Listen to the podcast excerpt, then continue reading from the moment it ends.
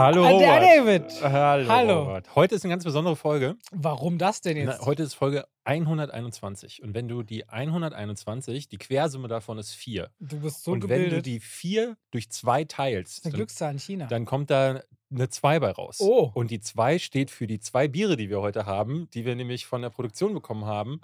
Weil wir beide gesagt haben, heute brauchen wir dringend Alkohol für diese Folge.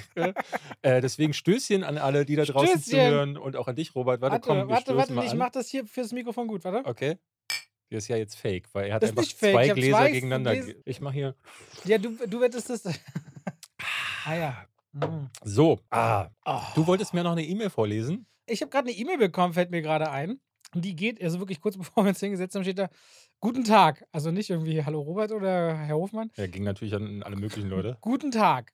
Im Rahmen unseres Nachmittagsmagazin TAF auf ProSieben beleuchten wir heute das Thema, warum der neue Barbie-Film in Vietnam verboten wurde und was dies jetzt für den Film bedeutet und ob dies eventuell auch positiv für den Film sich auswirken kann, in Hinsicht, dass dies auch eine gut PR-Strategie ist. Ah. so steht's da, Fragezeichen. Es würde sich hier um ein kurzes Zoom-Interview für heute handeln. Gerne können Sie mich auch anrufen unter viele Grüße A.S.B. Und machst du? Gehst du, gehst du ins dann, Ich Fernsehrennen? schick dann Zaffer und sag so, kannst du bitte absagen, ich habe keine Zeit. Ja.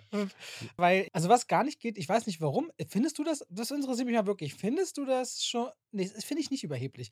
Wenn ich eine Anfrage kriege und da steht nicht mein Name am Anfang, ja, dann Ja. finde ich nicht cool. Nee, ich Oder auch wenn da Hoffmann steht, so, weil das sind ja dann auch so, ich meine, man möchte ja meinen, auch wenn es jetzt ProSieben ist, da sitzt irgendein Journalist, aber ich vermute mal, es ist eher Praktikantenbereich. Es wird halt deutlich, also sagen wir mal so, ähm, es ist ja klar, dass die nicht nur dich anschreiben, ähm, weil die, gerade wenn sie das für heute brauchen, dann brennt denen natürlich der Arsch und sie sitzen da wahrscheinlich kann man da und denken, trotzdem fünf Mails mit fünf Anschreiben mal machen. Genau, so das finde ich nämlich auch. So, du musst dem anderen nicht noch das Gefühl geben, dass er quasi so austauschbar ist.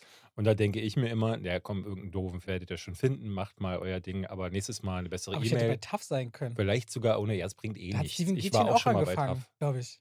Ja? Also ich erinnere mich, glaube ich, noch an Steven Gätchen, als der so das Sommermädchen in Mallorca oder so moderiert hat. Eine Unterrubrik von TAF vor 20 Jahren oder so. Da habe ich Steven Gätchen erst entdeckt, wenn ich mich richtig erinnere. Ich bin wahrscheinlich nächste Woche mit Steven Gätchen in London. Aha. Oh, du machst ja was richtig Geiles, ne? Mhm. Warum bin ich da eigentlich nicht dabei? Weil du vielleicht auf deine Rundmail nicht geantwortet hast, wo dein Name nicht drin stand. Und ich habe gedacht, so. Darfst du sagen, was du machst? Weiß ich ehrlich gesagt gar nicht. Okay. Also, ihr könnt ja mal raten, welcher große Film in London Premiere feiern könnte. Der. verpasst du die Barbie-Premiere in Berlin. Habe ich keine Einladung Ich, hab, bekommen. ich auch nicht. ah, Aber es gibt eine. Am 15. Juli, soweit ich höre, gibt es eine Barbie-Premiere. wieso sind wir da schon wieder beide? Also, Ich, vers- ich was verstehe es ist langsam denn auch los? nicht mehr. Ich weiß auch nicht mehr. was ist denn los? Dafür bin ich bei Mission Impossible die Woche. ja, da bin ich äh, bei der Pressevorführung. Donnerstag ist ja die, das Screening, aber Ja. wieder auf Deutsch und dementsprechend habe Ja. ich gesagt, so nachdem ich neulich ja auch äh, hier nochmal gesagt habe, sowas will ich mir nicht mehr geben. Robert, ich habe dir eine Frage mitgebracht. Ich habe nämlich gestern äh, irgendwie ein bisschen durchs Internet mich gegraben und habe dabei eine interessante Frage gelesen ähm, bei Reddit. Da hatte jemand gefragt, ob die Leute glauben, dass äh, der äh, zweite Captain Marvel-Film, der jetzt The Marvels heißen wird, ob die Leute glauben, dass das ein Problem sein könnte. Ich bin da nämlich seit geraumer Zeit im Box Dass, dass er so heißt, äh, ein Problem? Genau, oder? dass er, dass er so heißt. Also es ging explizit um den Namen, weil er, seine Theorie war, dass der Name bei Filmen eine nicht unwesentliche Rolle spielte. Und ich fand das interessant, die, die Diskussion, die sich darunter auftat. Und äh, jemand hatte was gepostet, was ich auch so gar nicht auf den Blick hatte. Jetzt gerade aktuell ist ja Ruby Gillman Teenage Kraken. Ja, äh, dieser, wie heißt du? Ruby sieht rot, meintest Ru du. äh? Ruby taucht ab. Äh, taucht ab. Ach, siehst du, ja, ich, das, das ist nämlich oft so ein Problem bei solchen Filmen, dass im Deutschen heißen sie so generisch, dass ich äh, mittlerweile die Namen mir kaum noch merken kann.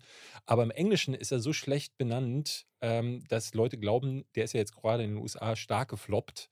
Wie vieles gerade in den USA floppt. Wir kommen heute zu einem großen Thema. Wir blicken nämlich auf das Jahr mal zurück und werden uns auch über dieses Thema mal unterhalten in dieser Folge.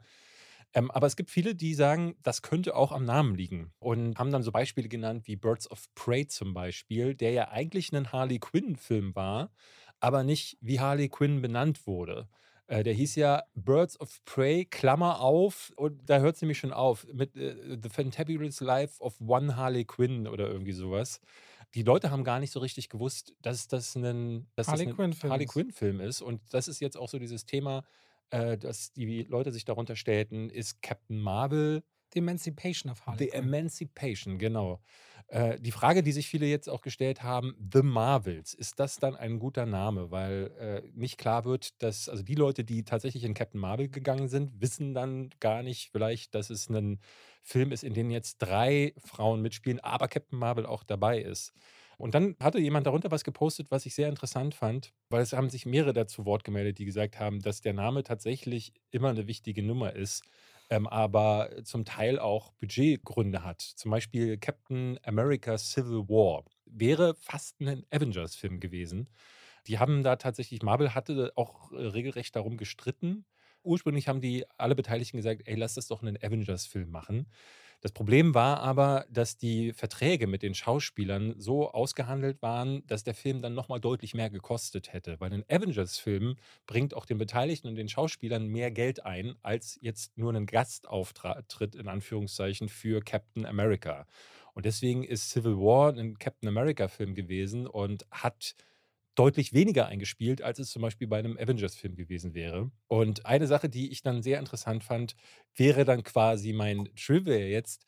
Hast du gewusst oder hast du dich mal gefragt, warum so Filme wie Frozen oder Tangled, der bei uns, hießen, wie, Rango? Nee, Tangled, Tangled, dieser Rapunzel-Film. Äh, ach so, ja. Der hieß bei uns verföhnt, ja Rapunzel, ne? Neu verföhnt irgendwie. Rapunzel neu verföhnt, irgendwie sowas. Ja, das kann sein. Und in Amerika hieß der einfach nur Tangled und Frozen hieß auch nicht The Snow Princess. Und ähm, das lässt sich zurückführen auf einen Vorfall, der hat mit einem der größten Flops für Disney zu tun, nämlich The Princess and the Frog. Wie hieß denn der? The Princess and the Frog hieß im Deutschen Küss den Frosch. Küss den Frosch.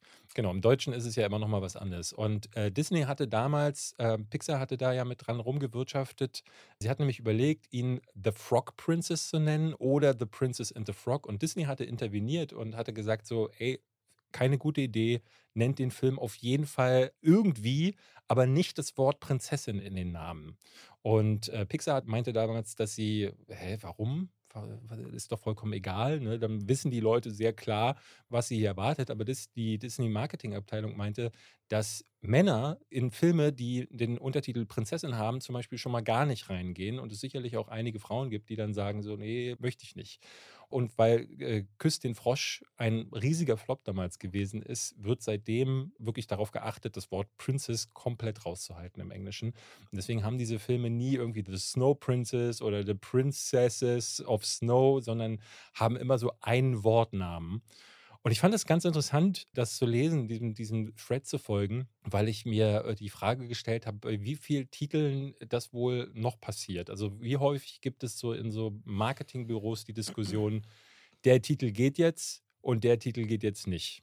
Also, ich meine, wir haben ja äh, wirklich abstruse Namen zum Teil. Letztes Jahr finde ich, das Everything Everywhere All at Once ist ja so ein Ding, das kannst du eigentlich fast nicht aussprechen. Aber dem, glaube ich, hat das geholfen, dass er so einen äh, Namen hatte, der herausgestochen hat. Aber es gibt, glaube ich, ganz häufig so Diskussionen. Es gibt ja so ganz viele auch so komische, zum Beispiel Tinker Taylor Soldier Spy. Der, der Spion, äh, im Deutschen hieß er wieder anders. Ja. Es ist schlimm. Einer, mit dem ich ja lange zusammengearbeitet habe, eine Agentur für die Social Movie Night, der Chef, der hat damals bei Disney früher gearbeitet und hat er sich auch ein Königreich für ein Lama ausgedacht gedacht. Ah. Also die haben da so richtig äh, Briefings, das ist zum Beispiel ein guter Titel, ne? Finde ich auch. Ähm, Der hieß äh, the, the, Emperor's New Groove im äh, Original. Emperor's New Groove, ja. Also gerade im Deutschen immer wieder gibt es Legal-Probleme im Hintergrund, mhm. weil bestimmte Namen sind für bestimmte Territorien eventuell schon abgesichert. Und manchmal denken sie sich einfach, ja, das verstehen die Deutschen nicht. Wir haben ja auch ganz abstruse deutsche Filme. Erinnerst du dich noch, das merkwürdige Verhalten geschlechtsreifer Großstädter während der Paarungszeit? das ist ja ein deutscher Film, der gar ja, nicht ja, so unbekannt ist. Ja, ne? Aber es gibt da ja echt ein paar wirklich freaky Namen. Und ja, also ich glaube schon, dass der Name sehr, sehr viel ausmacht.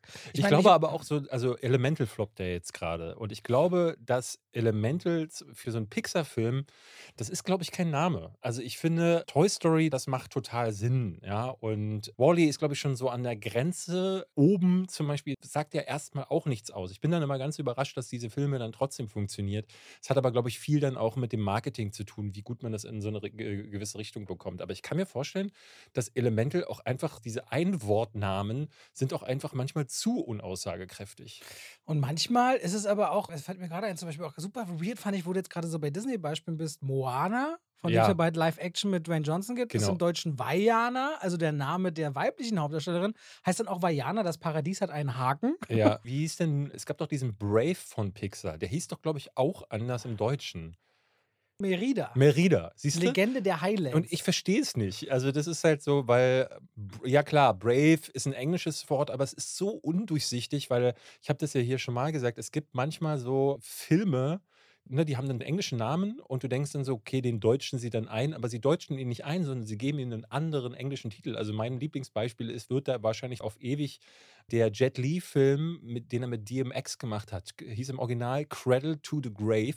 Mhm. Und im äh, Deutschen haben sie daraus Born to Die gemacht. Und dieses To war eine 2 im Englischen und im Deutschen haben sie auch Born 2 Die. Und dachte, warum denn Einen dann. anderen englischen Film, Ja. Titel im Deutschen. Oder Crouching Tiger, Hidden Dragon hieß im Deutschen Tiger and Dragon.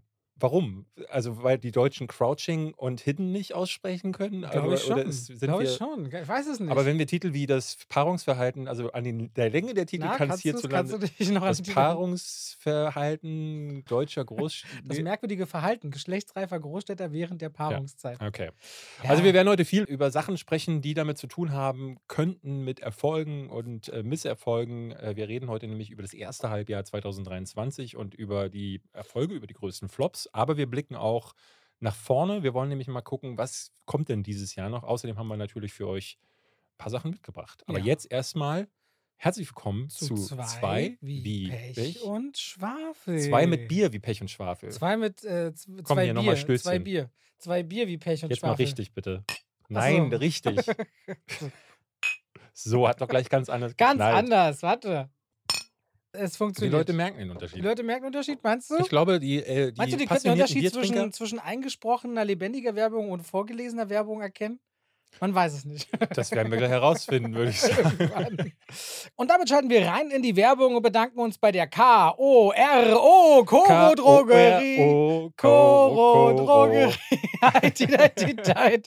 Ja, zum, ich weiß nicht, für schon 110. Mal oder so ist die Koro Drogerie fleißiger Sponsor von unserem Podcast. Und wenn ihr haltbare Lebensmittel sucht, ich bin jetzt zum Beispiel, benutzen wir jetzt relativ viel auch in Salaten wieder mal, also seit langer Pause, Couscous oder Bulgur. Habe ich das schon mal erzählt, Ja. David? Ich glaube sogar die letzten Male. Oh, dann war es das letzte Mal dann, da immer noch Fan, ja? Bio-Vollkorn-Couscous.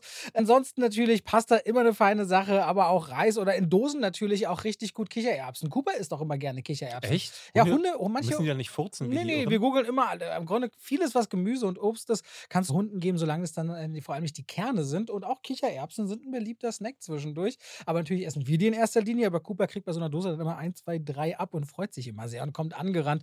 Also ob Konserven, ob getrocknet, seien das Früchte, seien das Öle. Es gibt so viel zu entdecken und auszuprobieren bei der Koro Drogerie. Und das könnt ihr natürlich gerne tun.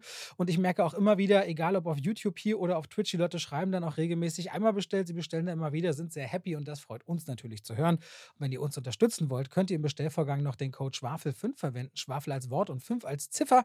Dann spart ihr zum eh schon sehr transparenten und fairen Preis weitere 5%. Danke an die Koro Drogerie und wir schalten raus aus der Werbung zurück zu. Wir haben für euch mitgebracht. Wollen wir gleich verhext anfangen? Machen wir einfach. Henry Cavill ist zurück als der Hexer. Gerald von Riva. Geralt of Rivia. Gerald von Rewe. Das war eine sehr coole Werbekampagne. Kanntest du die? Hast du die vor zwei, drei? Gerald von Rewe? Rewe hatte vor zwei, Nee. drei Jahren so einen Kunden, der wie nicht. von Rewe aussah. Und die haben den Gerald von Rewe genannt. Das war wirklich eine gute Werbekampagne, wo ich lachen musste. Gerald von Rewe. Er ist wieder zurück. Fünf Folgen im ersten Teil der dritten Staffel. Die anderen drei Folgen kommen dann im Juli. Und es ist der Abschied von Henry Cavill, von Mhm. der Rolle des Witchers. Und ich kann es komplett verstehen, wenn man sich diese fünf neuen Folgen anschaut. Eieieiei. Also, sagen wir mal so. Es beginnt Siri, Jennifer und, und Gerald, alle wieder, äh, die drei, um die es hauptsächlich geht, beginnen wie so eine kleine schöne Familie. Und das Ja. ist eigentlich das Allerschönste an der Staffel, finde ich. So ging es mir zumindest, dass sie ein Zuhause suchen. Siri wird so ein bisschen in Magie trainiert. Und dann hast du das Gefühl, jetzt haben sich irgendwie drei gefunden. Den wünsche ich eigentlich, dass sie irgendwie ein Zuhause finden, zusammenbleiben, sich meinetwegen Bedrohungen gegenüber sehen müssen. Und Siri bekommt immer stärkere Kräfte rettet meinetwegen alles am Ende, aber die drei bleiben halt zusammen und kämpfen gegen Monster und erleben Abenteuer zusammen. Und Geralt ist auch mal so einfach ein bisschen auch äh, romantisch, also romantisch zwischendurch, aber bleibt auch so der harte, grimmige Kerl und noch so der, das erste Abschnitzeln in der ersten Minute verspricht das auch noch.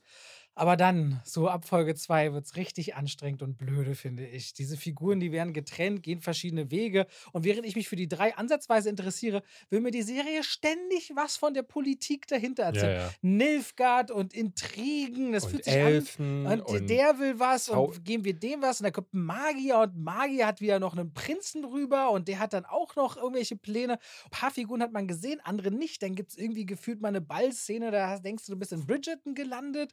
Und das ist so. Ich hatte in meinem KI-Video, ähm, hatte ich ja darüber gesprochen, dass so Sachen wie zum Beispiel Megan oder Wednesday, dass diese TikTok-Tänze oder Tänze in diesen Serien, die ja. gehen viral.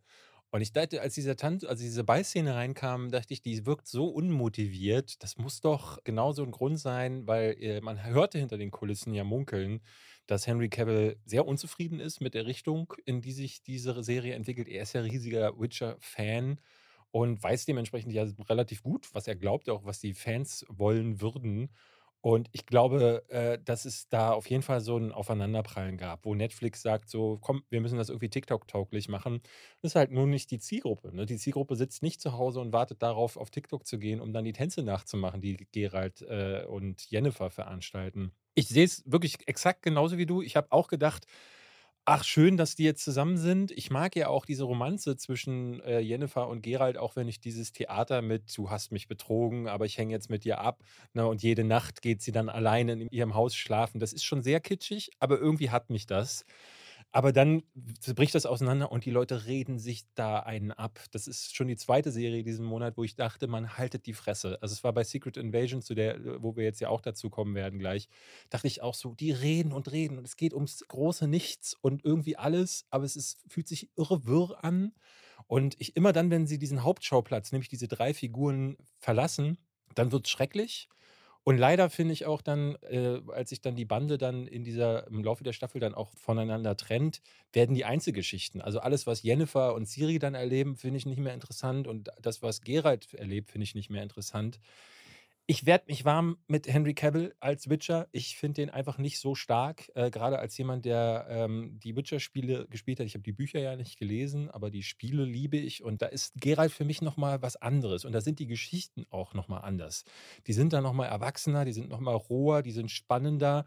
Es gibt Missionen in The Witcher 3, die sind einfach so viel besser, ne, so Nebenmissionen, die besser sind als alles, was sie in diesen drei Staffeln bisher erzählt haben. Und ja, da gibt es dann ab und zu mal einen, einen Monsterkampf, aber ich finde, das äh, CGI ist auch Hit or Miss. Es gibt äh, eine Szene, da reitet dann Ciri vor der wilden Jagd weg. Also The Wild Hunt kommt jetzt endlich mit das ins mich Spiel. mich an Herr der Ringe erinnerte. Ja. Als sie da im Wasser da, ja. als dann irgendwann die Wasserwellen kommen und die anderen wegspüren, die Ringgeister. Da hat es mich so ein bisschen dran erinnert. Und ja, ich fand, dass da gab es so Szenen, ähm, gerade wie sie reitet, das sieht ganz krass scheiße aus. Und also mich hat diese Staffel bisher überhaupt nicht Ich frage mich dann auch immer, liegt das jetzt an mir? Verstehe es gerade nicht?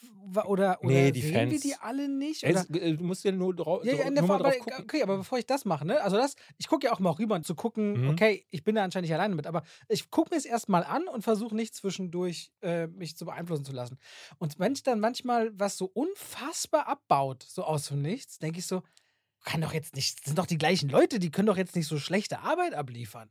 Und dann auf einmal, wie das auch entsteht. Und ich finde das von Netflix auch so traurig, dass sie da jemanden haben, auch wenn du jetzt mit ihm nicht warm wirst, der aber die Materie wirklich durchdringt und mhm. alles darüber weiß. Der ja auch was Schwert angeht. Der hat ja drei Riesenschwerter, mit denen er gefühlt geschlafen und trainiert endlos, damit er diese Sequenzen kann. Da gibt es auch eine richtig gute Schwertsequenz in der ersten Folge, finde ich, noch eine längere, wo eine fast eine Minute lang wieder er sich wieder durch acht oder zehn Leute durchmetzelt, die alles ein One-Shot ist, wo ich mir denke, für mich so, hey, der hängt sich zumindest rein. Physisch hängt er sich voll rein. Aber der alleine hätte wahrscheinlich eine viel bessere Storyline Storyline zusammengebaut, ja, ja. die zu Gerald passt und dass sie ihn da so rauskanzeln und also Liam Hemsworth, keine dankbare Aufgabe, dass der das nee. weitermacht. Also es ist halt eine Serie, der der eigene Hauptdarsteller wegläuft und ich muss mich gar nicht fragen. Ne? Also immer wenn ich da sitze und denke, bin das jetzt nur ich, denke ich mir, nee, der Hauptdarsteller will weg. So das mehr muss ich nicht wissen darüber und ich kann verstehen, wenn Leute da auch irgendwie noch was rausziehen, weil ehrlich gesagt, Fantasy gibt es halt nicht so viel und gerade muss man sich das halt besonders in Serienform holen. Aber das ist so Fantasy, ne? Also wenn du das vergleichen würdest mit einer großen Fantasy-Saga, da fühlt sich so wenig magisch an, das fühlt sich wenig episch an. Und das, vor allen Dingen habe ich auch das Gefühl, dass diese Serie auf nichts hinausläuft.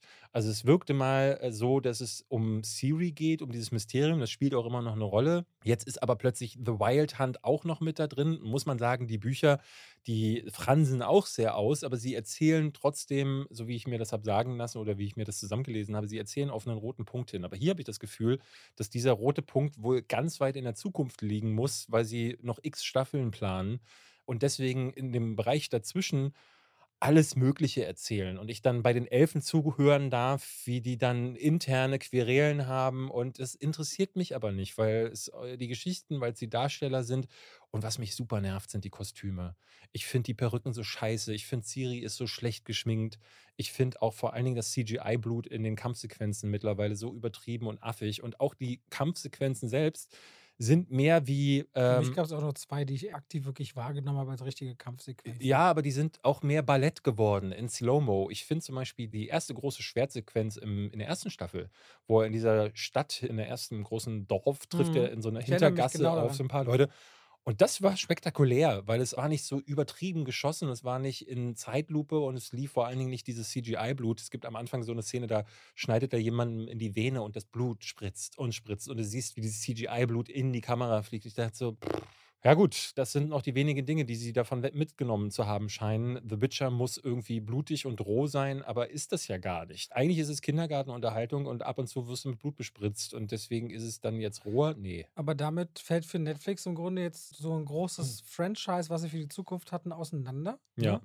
Was haben sie denn eigentlich noch? Squid Game? Wir gucken, wie es in der zweiten Stranger Staffel Things, geht zu Ende. klar, ja. Ob die Spin-offs da funktionieren, wage ich zu Und bezweifeln. Squid Game war ja auch schon so Bridgerton ein Ding, funktioniert wo für sie gut, okay. Squid Game war ja schon so ein Ding, wo der Macher gesagt hatte, eigentlich war Will das für ihn abgeschlossen. Eine zweite Staffel. Ich bin sehr gespannt, wie sie sich da jetzt eine zurechtdrehen.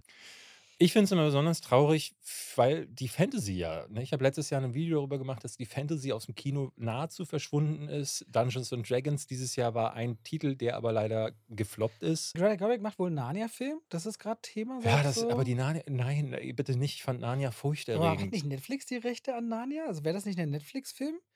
Äh, Hat sich sein. Netflix, glaube ich, hat sich Kann Narnia sein. geholt. Ich meine, ja, also Greta Gerwig, bin jetzt gespannt, wie der Barbie-Film wird, aber wenn ich drauf gucke, was sie bisher gemacht hat, wäre jemand mit einem frischen Blick auf Fantasy ja auch mal eine interessante Sache.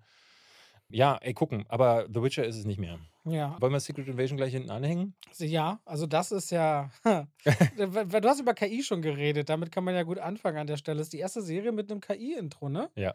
Hat Ähm, ganz schön einen Backlash online gegeben, weil die Leute halt eigentlich auch zu Recht sagen, Aber man ey, kann sagen, da in diesem Intro wurden keine Animateure zu haben schlecht sich, über, bezahlt haben sich oder überarbeitet. überarbeitet. Ja. Was ja jetzt bei ähm, Across the Spider-Verse gibt es gerade einen Skandal ja auch wieder. Ne? Das Studio soll die wohl ziemlich scheiße behandelt haben. Dass da wohl viele Leute auch wegrennen, beziehungsweise danach ihren Job äh, gesagt haben, sie machen den dritten Teil nicht. Das Abstruse, was ich gehört habe, das konnte ich gar nicht glauben, dass es wohl während des Prozesses der Entstehung von Across the Spider-Verse wohl kaum eine Vision von den Regisseuren gab und viele Animatoren meinten, dass sie gar nicht wussten, zum Teil, was sie machen sollen. Und das sieht man im Film ja null an. Also der wirkt ja, als gäbe ist schon ein Plan. Und das ist immer interessant, das hinterher zu hören. Aber es, mit Animationsstudios, ich habe auch da letztes Jahr ja ein Video äh, schon zu gemacht, das ist so krass, wie diese Leute, diese Künstler ausgebeutet werden. Das ist so bitter. Was da wahrscheinlich ganz spannend, ich mal fände, so, ah, das wäre eigentlich mal, ich lese ja Kapital, ne, die sich ja immer so mit Wirtschaft auseinandersetzt. Da wäre es mal spannend zu sehen, weil oft produzierst du ja an bestimmten Orten, aber gerade diese Filme entstehen ja global und dann gibt's ja, wird ja zugespielt aus allen Studios dieser Welt. Und die verschiedensten Animationsstudios mit ihren verschiedenen Standorten haben natürlich auch ganz andere Durchschnittsbrutto-Inlandsprodukte und damit Meridian-Einkommen. Ne? Und wenn natürlich jetzt jemand sagt, äh, ich hole mir meine Sachen aus, weiß ich nicht, Korea oder wo auch immer es günstiger ist als aus den USA, wie das dann eigentlich auf den unterschiedlichen Märkten wirklich so aussieht. Ich meine, sind das jetzt bei Sony 100 Leute, die gesagt haben, ich bin durch, aber 10.000 haben daran gearbeitet. Also 100 sind 100 zu viel. Da fand ich mal abgesehen. Oder sind das 100 von 1000? Mich würde Statistiken interessieren. Wie viele sind denn das so in der Menge? Damit man mal so ein Gesamtbild kriegt, wie das so aussieht, muss man vielleicht mal irgendwann einen Deep Dive machen. Aber ja, es scheint, ich meine, klar, die Schauspieler, hast du selbst in deinem Video gesagt, überlegen, äh, sich anzuschließen dem Autorenstreik. Eigentlich gar kein schlechter Punkt für die Animatoren, weil welches Genre kommt denn noch aus ohne Special Effects? Maximal noch ein Drama. Aber sonst Ja, also selbst, Kammerspiel. selbst da, ne? Also Ja. David Fincher zum Beispiel hilft mittlerweile ja auch stark nach mit irgendwelchen Effekten im Denis Hintergrund. Villeneuve, der macht fast keiner. Naja. Tom Cruise, Christopher Nolan. Christopher Nolan. Der versucht es immer noch in Camera alles zu machen. Bin sehr gespannt, wie er diese Bombennummer inszeniert hat. Secret Invasion ist Die neue Marvel-Serie. Also, ich habe die erste Folge geguckt und dachte so, eigentlich ist es nicht uninteressant, was sie versuchen. Es gibt auch hier nur diesen typischen Konflikt Amerika, Russland, äh, der angeheizt wird, weil jetzt eine Gruppe von Skrulls, das sind ja so Gestaltwandler in der Welt von Marvel, die versuchen, einen Krieg anzuzetteln dazwischen. Ne? Die zwei Atommächte sollen sich quasi gegenseitig wegbombardieren, die Erde wird ausgelöscht. Also es geht mal wieder um den großen Weltuntergang Damit sie, damit die Skrulls auf der Erde leben. damit sie eine. Heimat finden. Also das, Genau. das tiefliegende Motiv ist die Suche nach Heimat. Genau, die Suche nach Heimat und die Serie fängt ganz skurril an, weil ähm, es geht damit los, Nick Fury kommt zurück, ich weiß nicht woher. Talos, äh, das ist dieser Skrull aus Captain Marvel, kommt dann rein und sagt so, oh, es ist viel passiert, ich weiß nicht was. Dann sehe ich das hier, wie heißt dieser, gespielt von Don Cheadle, nicht Death Machine, Äh, Iron Machine, wie Er heißt der? spielt. Ähm, Steel Machine, wie, wie heißt äh, der? Ich komme gleich drauf. Red weiter. Äh, Roboman, Wir hatten das nämlich schon mal vor ein paar Folgen, dass du es gefragt hast. ja genau, und der... War Machine. War Machine. Ja. So, und der sitzt dann da und der kann wieder laufen. Der hatte ja, ich glaube, in Endgame oder Infinity War hat er noch so irgendwelche Metallstäbe an den Beinen gehabt, weil er ja eigentlich querschnittsgelähmt war nach Civil War. Ist jetzt aber auch in so einer hohen Position, glaube ich, dass er Dinge entscheiden kann. Du Warum? dir das merken kannst, das hätte ich gar nicht Warum? Das ist jetzt nur ein gewusst. Secret Invasion. Und dann sind da diese Skrulls, die sind jetzt plötzlich alle auf der Erde und die wollen eine Heimat, fühlen sich aber auch betrogen von Nick, Nick Fury. Fury? Warum, weiß ich auch nicht, weil er sagt, glaube ich, an einer Hast du die Stelle zweite mal, Folge gesehen? ja, aber da sagt er irgendwie, ey, ich werde euch helfen. Ja. Und dann sagt Gravik, der große Bösewicht dieser Serie, sagt dann, er hat uns aber nicht geholfen, er hat uns angelogen. Und deswegen müssen wir jetzt die Erde vernichten. Ich verstehe gar nichts. Ich verstehe auch Nick Fury nicht. Der wirkt ganz, also Samuel L. Jackson wirkt ganz anders als in den bisherigen Filmen. Mal sitzt er eher so traurig, äh, brütend in der Ecke, wo du denkst, auch da wieder, warum? Es gibt mehrere Personen, die dann sagen, seit dem Snap, seit dem Thanos-Snap bist du nicht mehr derselbe. Und das ist wieder, das ist wieder so Marvel-Erzählen. Ne? Es wird einfach äh, so eine Erklärung in den Raum geworfen. Nichts davon ist erspürbar, nichts davon ist, äh, wird richtig erklärt. Er ist jetzt halt nicht mehr derselbe und das reicht dafür, dass dieser Charakter jetzt ein komplett anderer ist. Und dann wiederum ist er aber mehr, er fühlte sich immer wieder an wie Samuel L. Jackson, nicht wie Nick Fury. Also ne, Samuel L. Jackson spielt da auch dann keine Rolle mehr und äh, sondern hat sich da irgendwie in diese Figur so Aber fühlt er sich nicht immer ein bisschen an wie Samuel Jackson? Also egal was, habe ich immer das Gefühl, ich meine, jeder, der immer, außer fast immer Motherfucker sagt, ich habe das Gefühl, er ist immer irgendwie. Ja, es gibt so manche Rollen. Ich habe gestern erst wieder Pulp Fiction gesehen, da ist er brillant. In äh, Django Unchained spielt er auch mal jemand anderen, aber ja, der ist tatsächlich oft er selbst. Und aber hier irgendwie, irgendwie hat mich das überhaupt. Es gibt so ganz exemplarisch, finde ich, eine Szene, in der für mich die Serie gleichzeitig am interessantesten ist und dann am dümmsten kippt. Es gibt eine Zugfahrszene zwischen ihm und Talos. Und da erzählt er kurz von seiner Kindheit. Ich denke so, "Oh, hier, da ist Geschichte, da Mhm. verstehe ich die Figur, wo kommt der her? Was für Züge und wie sind die früher gefahren? Wie war sein Leben? Wo ist er geprägt mit seinen Werten? Wo ist seine Verbindung zur Menschheit? Und vielleicht, warum will er sie retten? Und dann aus dem Nichts kippt die Stimmung komplett in diesem Zug. Und du denkst so, hä, das wirkt so geschrieben und Mhm. überhaupt nicht aus sich heraus. Und das ist so ein ganz klares Beispiel für mich für so eine Szene, die so überhaupt nicht funktioniert. Aber ja, ich finde sowieso generell, ich komme mit Shapeshifting nicht klar. Nein. Also egal ob bei X-Men, egal ob hier oder im Mission Impossible, diese Masken, die man sich runterziehen Ja. kann. Ich finde das immer eine ganz billige Nummer, um rauszukommen und Ich so hab- eine Effekte Ja, zu erzielen. Ich habe, glaube ich, diese vollen zwei Folgen gebraucht, um, das, um die Regularien des Shapeshiftings zu verstehen. Weil es ganz am Anfang gibt es Szenen, da wechseln die Figuren nur das Gesicht. Und dann gibt es aber später Momente, da wechseln gleich die Klamotten mit. Und das äh, musste ich erstmal begreifen, dass dieses Shapeshifting alles und nichts betreffen kann. Auch das ist wieder typisch Marvel.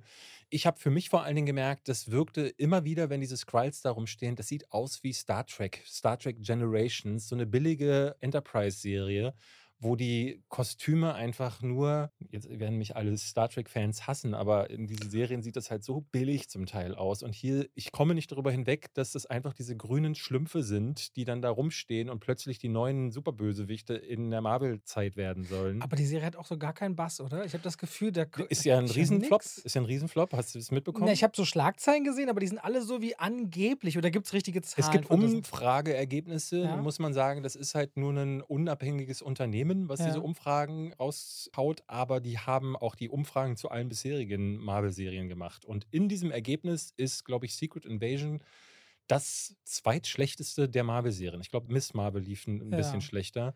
Aber das ist schon krass. Und ich weiß nicht, liegt es daran, dass keine Superhelden mit drin sind oder ist einfach Marvel einfach auch, die Leute haben auch, glaube ich, genug. Ich finde halt, sie wollen hier so einen Polit-Spionage-Thriller-Ding machen. Aber und es gibt keine Thrills, gar nicht. Es gibt einen Moment am Ende der ersten Folge, den ich, wo ich auch gesehen habe, dass der im Social Media so ein bisschen äh, diskutiert wurde. Bei mir hat er gar nichts ausgelöst. Also gar nichts. Weil es auch immer so ist, so, ähm, die Figuren, die da reinkommen, die sind da alle paar Filme, sind die mal für drei Szenen zu sehen. Ne? Und es gibt dann eine, eine Figur, die, von der wir uns verabschieden müssen, wo ich dann dachte, so, diese Figur ist immer so am Rande da gewesen, mal mehr, mal weniger, eher weniger. Und jetzt soll ich plötzlich Emotionen aufbringen, weil Ach, in der Hälfte dieser, dieser Folge plötzlich äh, ne, ist sie dann mal kurz zu sehen und dann heißt es dann, Jo, das ist jetzt schade, dass die weg ist. Es ist so ein bisschen, hat mich erinnert an Agent Coulson aus äh, dem ersten Avengers, als der gestorben ist. Und ich dachte so, hä, dieser Tod ist jetzt euer großer Katalysator dafür, dass die Avengers sich zusammentun, weil irgendein random Typ jetzt nicht mehr da ist, der dann aber trotzdem hinterher nochmal da war in der Agents of Shield-Reihe. Ich finde es dann so ein bisschen merkwürdig, wenn du sagst, okay, du verlässt diesen Superheldenbereich, um in auf Spionage-Thriller zu gehen, dann befindest du dich auf einmal in einer Welt, die ist jetzt nicht unbedingt Marvel Steckenpferd. Und da gibt es halt auch so viele gute andere ja. Filme, wo die Filmgeschichte auch Jahrzehnte zurückschauen kann und nicht bloß bis 2008, als Iron Man startete. Und inzwischen, es ist einfach eine große Müdigkeit. So. Ja, ja. Das triggert nicht mehr, das kitzelt nicht mehr, wenn da Sachen explodieren. So. Und ja, also was für Kohle da verbrannt wird. Du sagst es ja auch in deinem Video. Ich mochte, weißt du, was ich übrigens sehr gerne mochte? Also, ich mochte dein Video. Aber weißt du, was ich zusätzlich sehr gerne mochte? Als es zu Ende war. Kurz vorm Ende. Ich mochte, dass du mal gegenübergestellt hast, wie viele Filme hast du gesehen und wie viele von hast du positiv und wie viele hast du negativ bewertet. Dass man das mal faktisch sieht. Das meinte ich gerade mit den Animatoren. Ich finde, eine Gefühlssache, wie empfinde ich was und was ist denn faktisch wirklich Tatsache? Das finde ich immer mal richtig gut zu sehen. Du bist ja genau even, ne? Naja, nee, ich, nicht mal also, das. Also ich hatte die mittelmäßigen Sachen, die habe ich in den negativen Bereich. Naja, ich finde, wenn du von 0 bis 5 Sterne gehst, du hast gesagt 2,5 ist negativ, ab 3 ist positiv, empfinde ich es jetzt, also das hast du gesagt. Mhm. Ich habe nochmal für mich so nachgerechnet gedacht, nee, passt genau. Naja. So, ähm, ich fand auch interessant äh, zu sehen, äh, dass ich das, also ich hatte sehr viel mehr äh, vier Sterne und viereinhalb Sterne Bewertungen als zum Beispiel im letzten Jahr. Ähm, was ich aber sehr interessant finde, ist, dass es sich immer in der Mitte trifft. Also die meisten Sachen sind, äh, ich glaube, ich hatte 17 Filme, denen ich zweieinhalb gegeben habe, 16, denen ich drei gegeben habe. Und damit sieht man schon, dass auch bei meiner Wertungsskala, das könntest du für dich auch mal machen, dass ich sehr häufig irgendwo mich in der Mitte äh, auf, äh, anfinde, was mir auch irgendwie das Signal gibt, dass ich vieles irgendwie nur noch so bla finde. Es ist ja nicht mal nur, dass man alles entweder super oder schlecht findet, sondern bei mir ist fast so das größte Problem, dass ich sehr häufig denke, ja gut, noch mehr Content. Und das, das finde ich super schade, weil bla oder langweilig oder mittelmäßig und gut, bei drei Sternen reden wir ja gar nicht von mittelmäßig. Das ist ja immer noch gut und hat für mich dann halt einfach ein paar eklatante Schwächen, aber ist aber auch unterhaltsam die Momente, an die genug. man sich erinnert. Ja. Genau. Aber bei zweieinhalb sind wir dann schon bei den Sachen, wo ich dann halt oft gar nicht mehr mitgehen kann. Und äh, deswegen ist interessant gewesen, da auch mal drauf zu gucken. Aber es ist auch, den, um den Leuten mal ein bisschen quasi das aus der Hand zu nehmen, die immer wieder sagen, du findest alles scheiße. Ja, das ist dann einfach, und das finde ich so spannend, das hört man immer von den Leuten, die ausschließlich auf die großen Titel klicken. Ja, ja. Und dann sagen wir, würde man die Statistik nehmen, die du jetzt genommen hast, und du rechnest jetzt alle Klicks rein, dann läufst du wahrscheinlich auf ein Verhältnis von 75 oder 80 Prozent schlecht und 20 gut würde ich vermuten, weil eben viele der gut bewerteten Filme mittelgroße oder kleinere Filme sind. Es ändert ja nichts daran, dass niemand äh, sagen kann, du würdest alle Filme schlecht finden. Nee, es sind ausschließlich diese Blockbuster immer wieder gleich generierten Filme. Ja, ja. Und es gibt dieses Jahr auch Chance für wunderbare Gegenbeispiele mit Oppenheimer, mit Dune, meinetwegen auch Barbie. So Mission Ja. Impossible. Es gibt ja diese Gegenbeispiele. Wahrscheinlich oder hoffentlich. Ähm, was ich gerade dazu sagen wollte, ist trotzdem, das ist auch wieder so ein Punkt, wenn ich es bei mir beobachte, wo ich ähnlich wie bei Witcher mich dann immer frage, liegt das an mir? Sind das die Filme? Werde ich älter? Habe ich zu viel gesehen? Weil die Leute das auch aktiv fragen, Mhm. aber die Leute nehmen es auch so wahr. Und dann denke ich so, nee, es liegt nicht an mir. Aber dann stelle ich mir auch die Frage, was wünsche ich mir denn anderes? Und da komme ich oft an den Punkt, dass ich denke, na, irgendwie gibt es ja alles da draußen. Aber das ist wahrscheinlich auch der Fehler im System, dass es so viel gibt.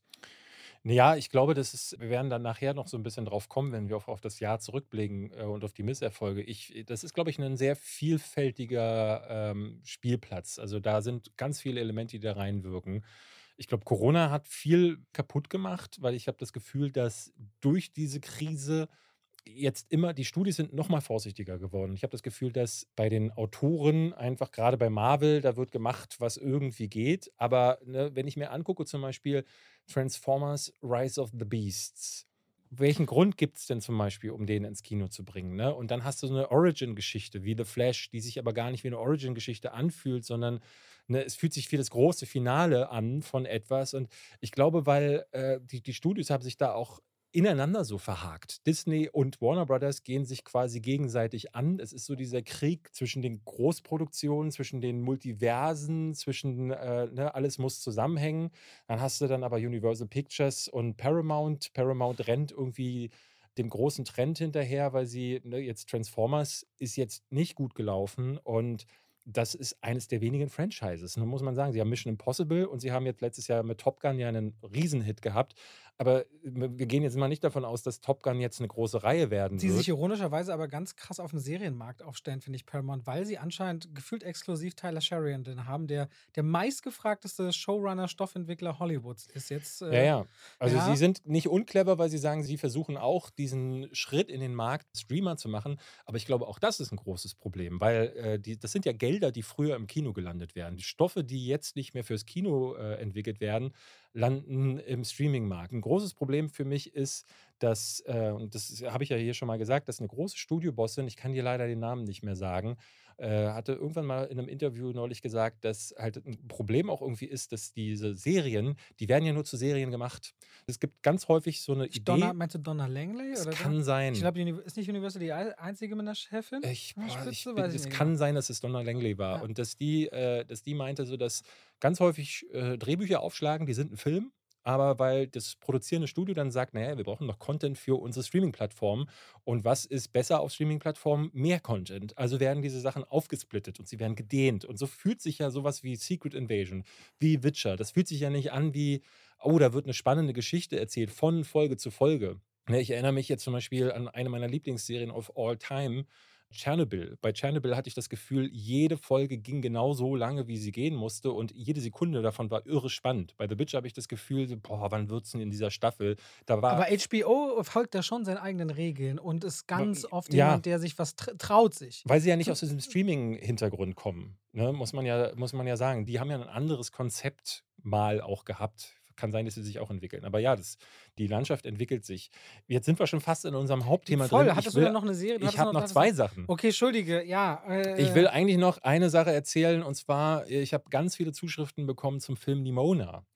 Du auch, ne? Ja, ich habe ihn mir auch, ich, ich hatte ihn gehighlightet, aber dann selber nicht gesehen. Also, ja, ich habe ihn mir gestern Abend noch äh, angeguckt und ähm, die Ganz Hintergrundgeschichte. kurz, das war, ein- ist ein Mädchen, was die Unschuld von einem Schurken mitbeweisen will. War das das Ding? Na, ja, so halb, so aber okay, halb, damit so ich mal halb. so grob. Äh, Genau, äh, ich erzähle mir erstmal die Hintergrundgeschichte des Films. Der war nämlich ursprünglich geplant, 2015 sollte der kommen von Blue Sky. Blue Sky Studios kennst du vielleicht noch, Ice Ice Age, Age. und so. Ja. Wurde dann ja im Zuge des Mergers äh, zwischen Disney und Fox, hat Disney dann Blue Sky auch gekauft und hat dann irgendwann gesagt, brauchen wir nicht mehr, wollen wir nicht mehr. Und hat Blue Sky wurde geschlossen und damit wurde auch Nimona, die haben Nimona, glaube ich, erst übernommen, weil der Film war damals schon zu 75 Prozent fertiggestellt.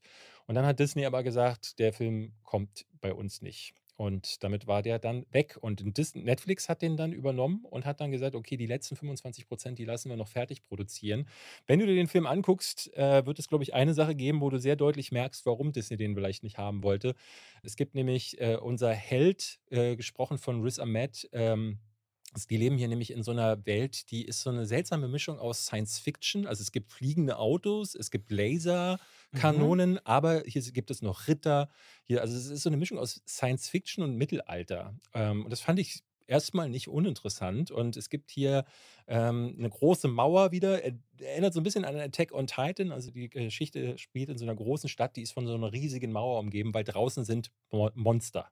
Die Vorgeschichte wird am Anfang auch kurz erzählt. Es ist dunkel, herrscht da draußen. Ein riesiger Drache hat mal die Stadt attackiert und dann gab es eine Heldin, die hat sich dagegen gestellt und diese Heldin hat dann einen Ritterorden gegründet und alle Generationen danach mussten dann äh, die Stadt gegen das Dunkel verteidigen. Tausend Jahre später spielt das jetzt und ähm, zwei Ritter, die sollen jetzt in diesen Ritterorden mit aufgenommen werden und die sind ein Paar. Das äh, ist hier also eine queere Geschichte. Und einer von beiden, dem wird dann plötzlich angelastet, dass er die Präsidentin der Stadt getötet haben soll und wird dann von allen als der große Bösewicht dargestellt. Und äh, die Nimona, die ist eine Shapeshifterin, ja, ein Skrull.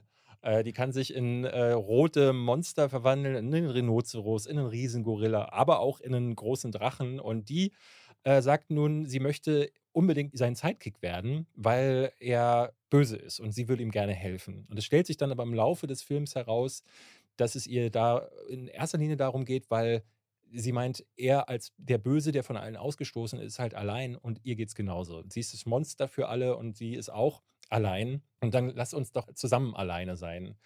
Das ist das Herz dieser Story. Ich finde, am Anfang habe ich mich sehr schwer getan, weil der Animationsstil, er wirkt ein bisschen unfertig, muss ich sagen. Da habe ich das Gefühl gehabt, man merkt so ein bisschen diese Geschichte der Produktion. Ich finde auch der Humor äh, hat mich nicht so abgeholt, aber was ich am traurigsten fand, war, dass die, das Worldbuilding nicht richtig funktioniert, also auch die Figuren nicht. Ich lerne ehrlich, gesagt nicht wirklich viel über den äh, Ritter, aber auch über diese int eigentlich interessante Welt. Diese Science-Fiction-Pixar-Filme würden sich zum Beispiel erstmal so, oder wie, es zum Beispiel auch die League of Legends Arcane. Mhm. Arcane hat sehr viel Zeit in den Straßen verbracht und hat damit ein Worldbuilding betrieben, hat als Serie natürlich auch ein bisschen mehr Zeit dafür gehabt, aber das fand ich richtig gut. Wenn du schon so eine schöne fremdartige Welt hast, erzähl doch ein bisschen mehr darüber. Aber es ist in so einem Tempo wird erzählt, dass da leider nicht viel übrig bleibt. Aber dann kommt irgendwann dieses Herz mit hinein und äh, du merkst natürlich deutlich, es geht eigentlich um das Thema, ne, gerade wo Schwule und Lesben oder LGBTQ plus Menschen mit zu tun haben, ist, dass sie immer wieder ausgestoßen werden, dass sie als andersartig angesehen werden. Und äh, das ist hier eine Geschichte über Akzeptanz des Andersartigen und wie man vielleicht zueinander finden kann. Und das wird gegen Ende richtig berührend, mit richtig tollen Visuals auch. Und ich habe jetzt mehrfach von Leuten die Empfehlung bekommen, weil sie sagten, es ist einer der schönsten Animationsfilme der letzten Jahre. Ich muss sagen, wie gesagt, dafür ist die erste Hälfte mir ein bisschen zu schwach. Ich würde ihm aber trotzdem so dreieinhalb Sterne geben weil er am Ende wirklich aufdreht und weil es mir dann sehr zu Herzen gegangen ist und weil ich es auch mutig fand, so eine Geschichte zu erzählen. Mit Nie. solchen Beziehungsverhältnissen und es äh, schön finde, dass Netflix auch gesagt hat, das, das retten wir jetzt. Ähm, das wundert mich jetzt nicht so sehr, weil die kaufen alles weg, was nicht den Weg ins Kino findet.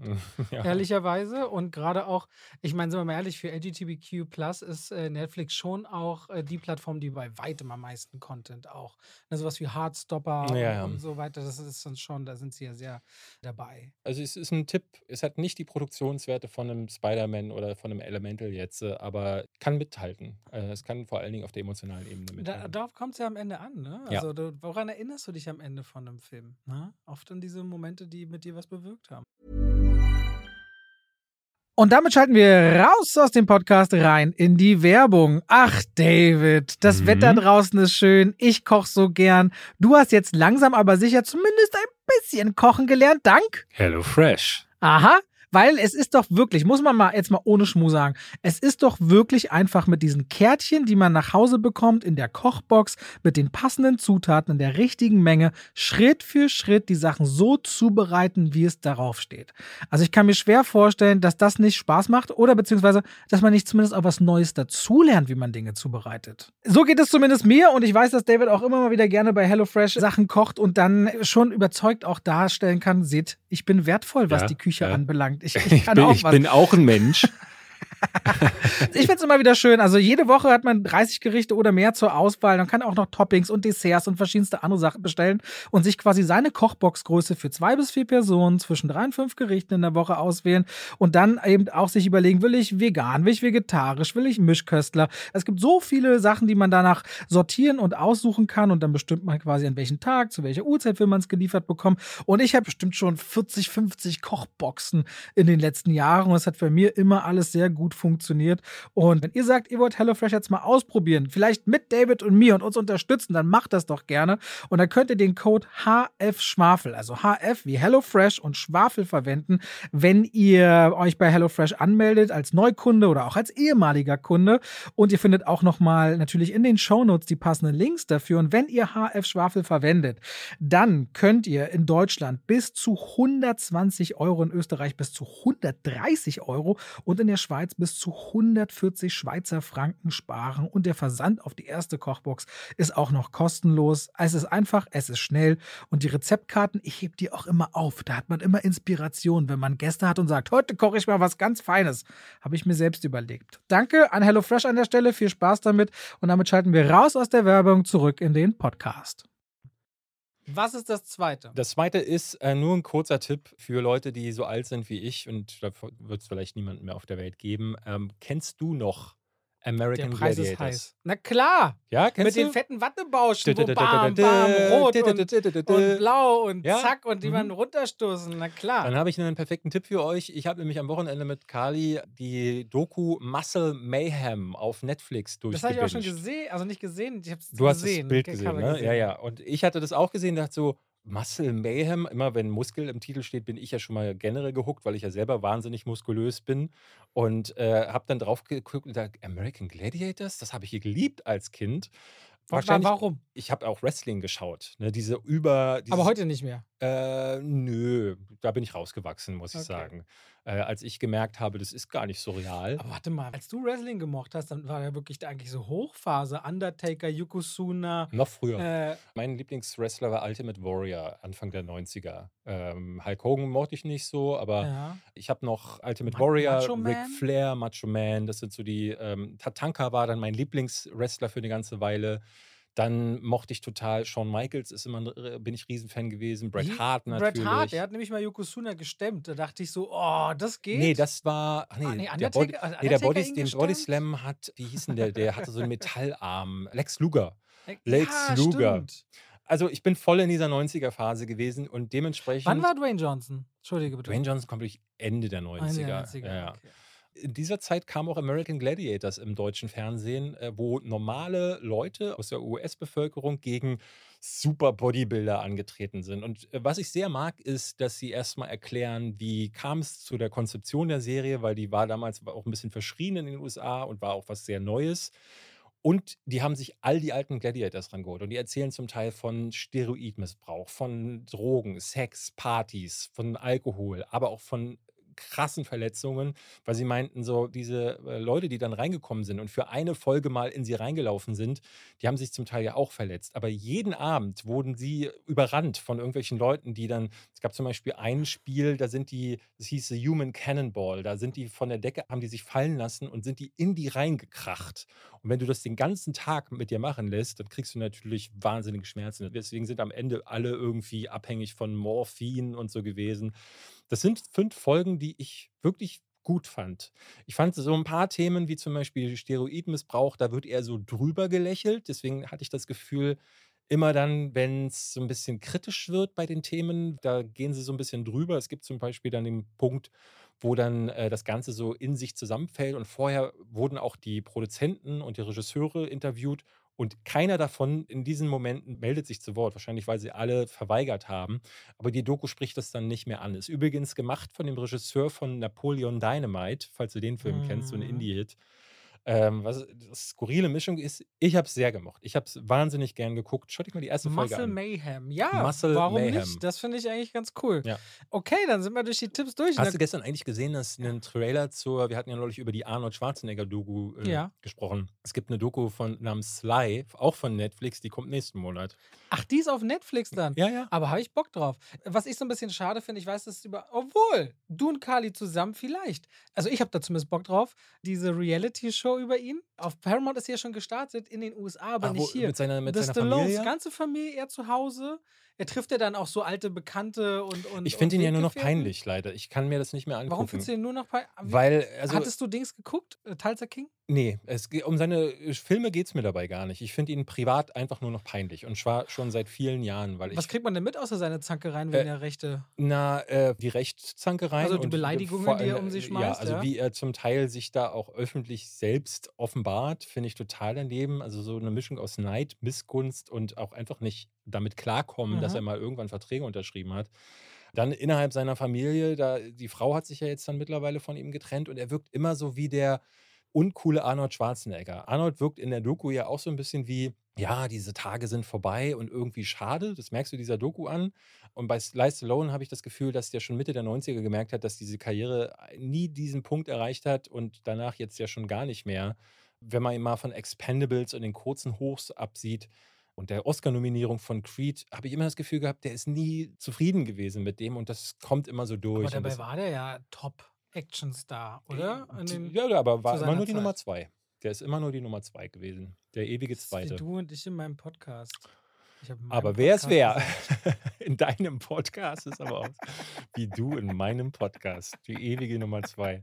Okay, ich würde sagen, wir blicken jetzt zurück auf das Jahr. Wir haben es ja jetzt hier schon die ganze Zeit ein bisschen angesprochen. Wollen wir mal einfach sagen, was ist dein Eindruck vor dem ersten Halbjahr? Also, Also was mir insgesamt mal so komisch, wenn ich das jetzt so zurückschaue, auffällt, ist, ich hatte das Gefühl, die letzten Jahre war irgendwie, da hatte man das Gefühl, ey, es ist jetzt Corona und, also, und deswegen kommt nichts im Sommer. Und dann hörte Corona auf. Und dann wurde die ganze Zeit zugeballert. Und jetzt habe ich so das Gefühl, hm, es ist irgendwie weniger geworden und es fühlt sich irgendwie auch weniger gut an im äh, ersten Halbjahr diesen Jahres und ich frage mich halt, woran das liegt. Ist es, weil sie nicht mehr so viel auf Halde haben, was sie irgendwann mal rausbringen wollten?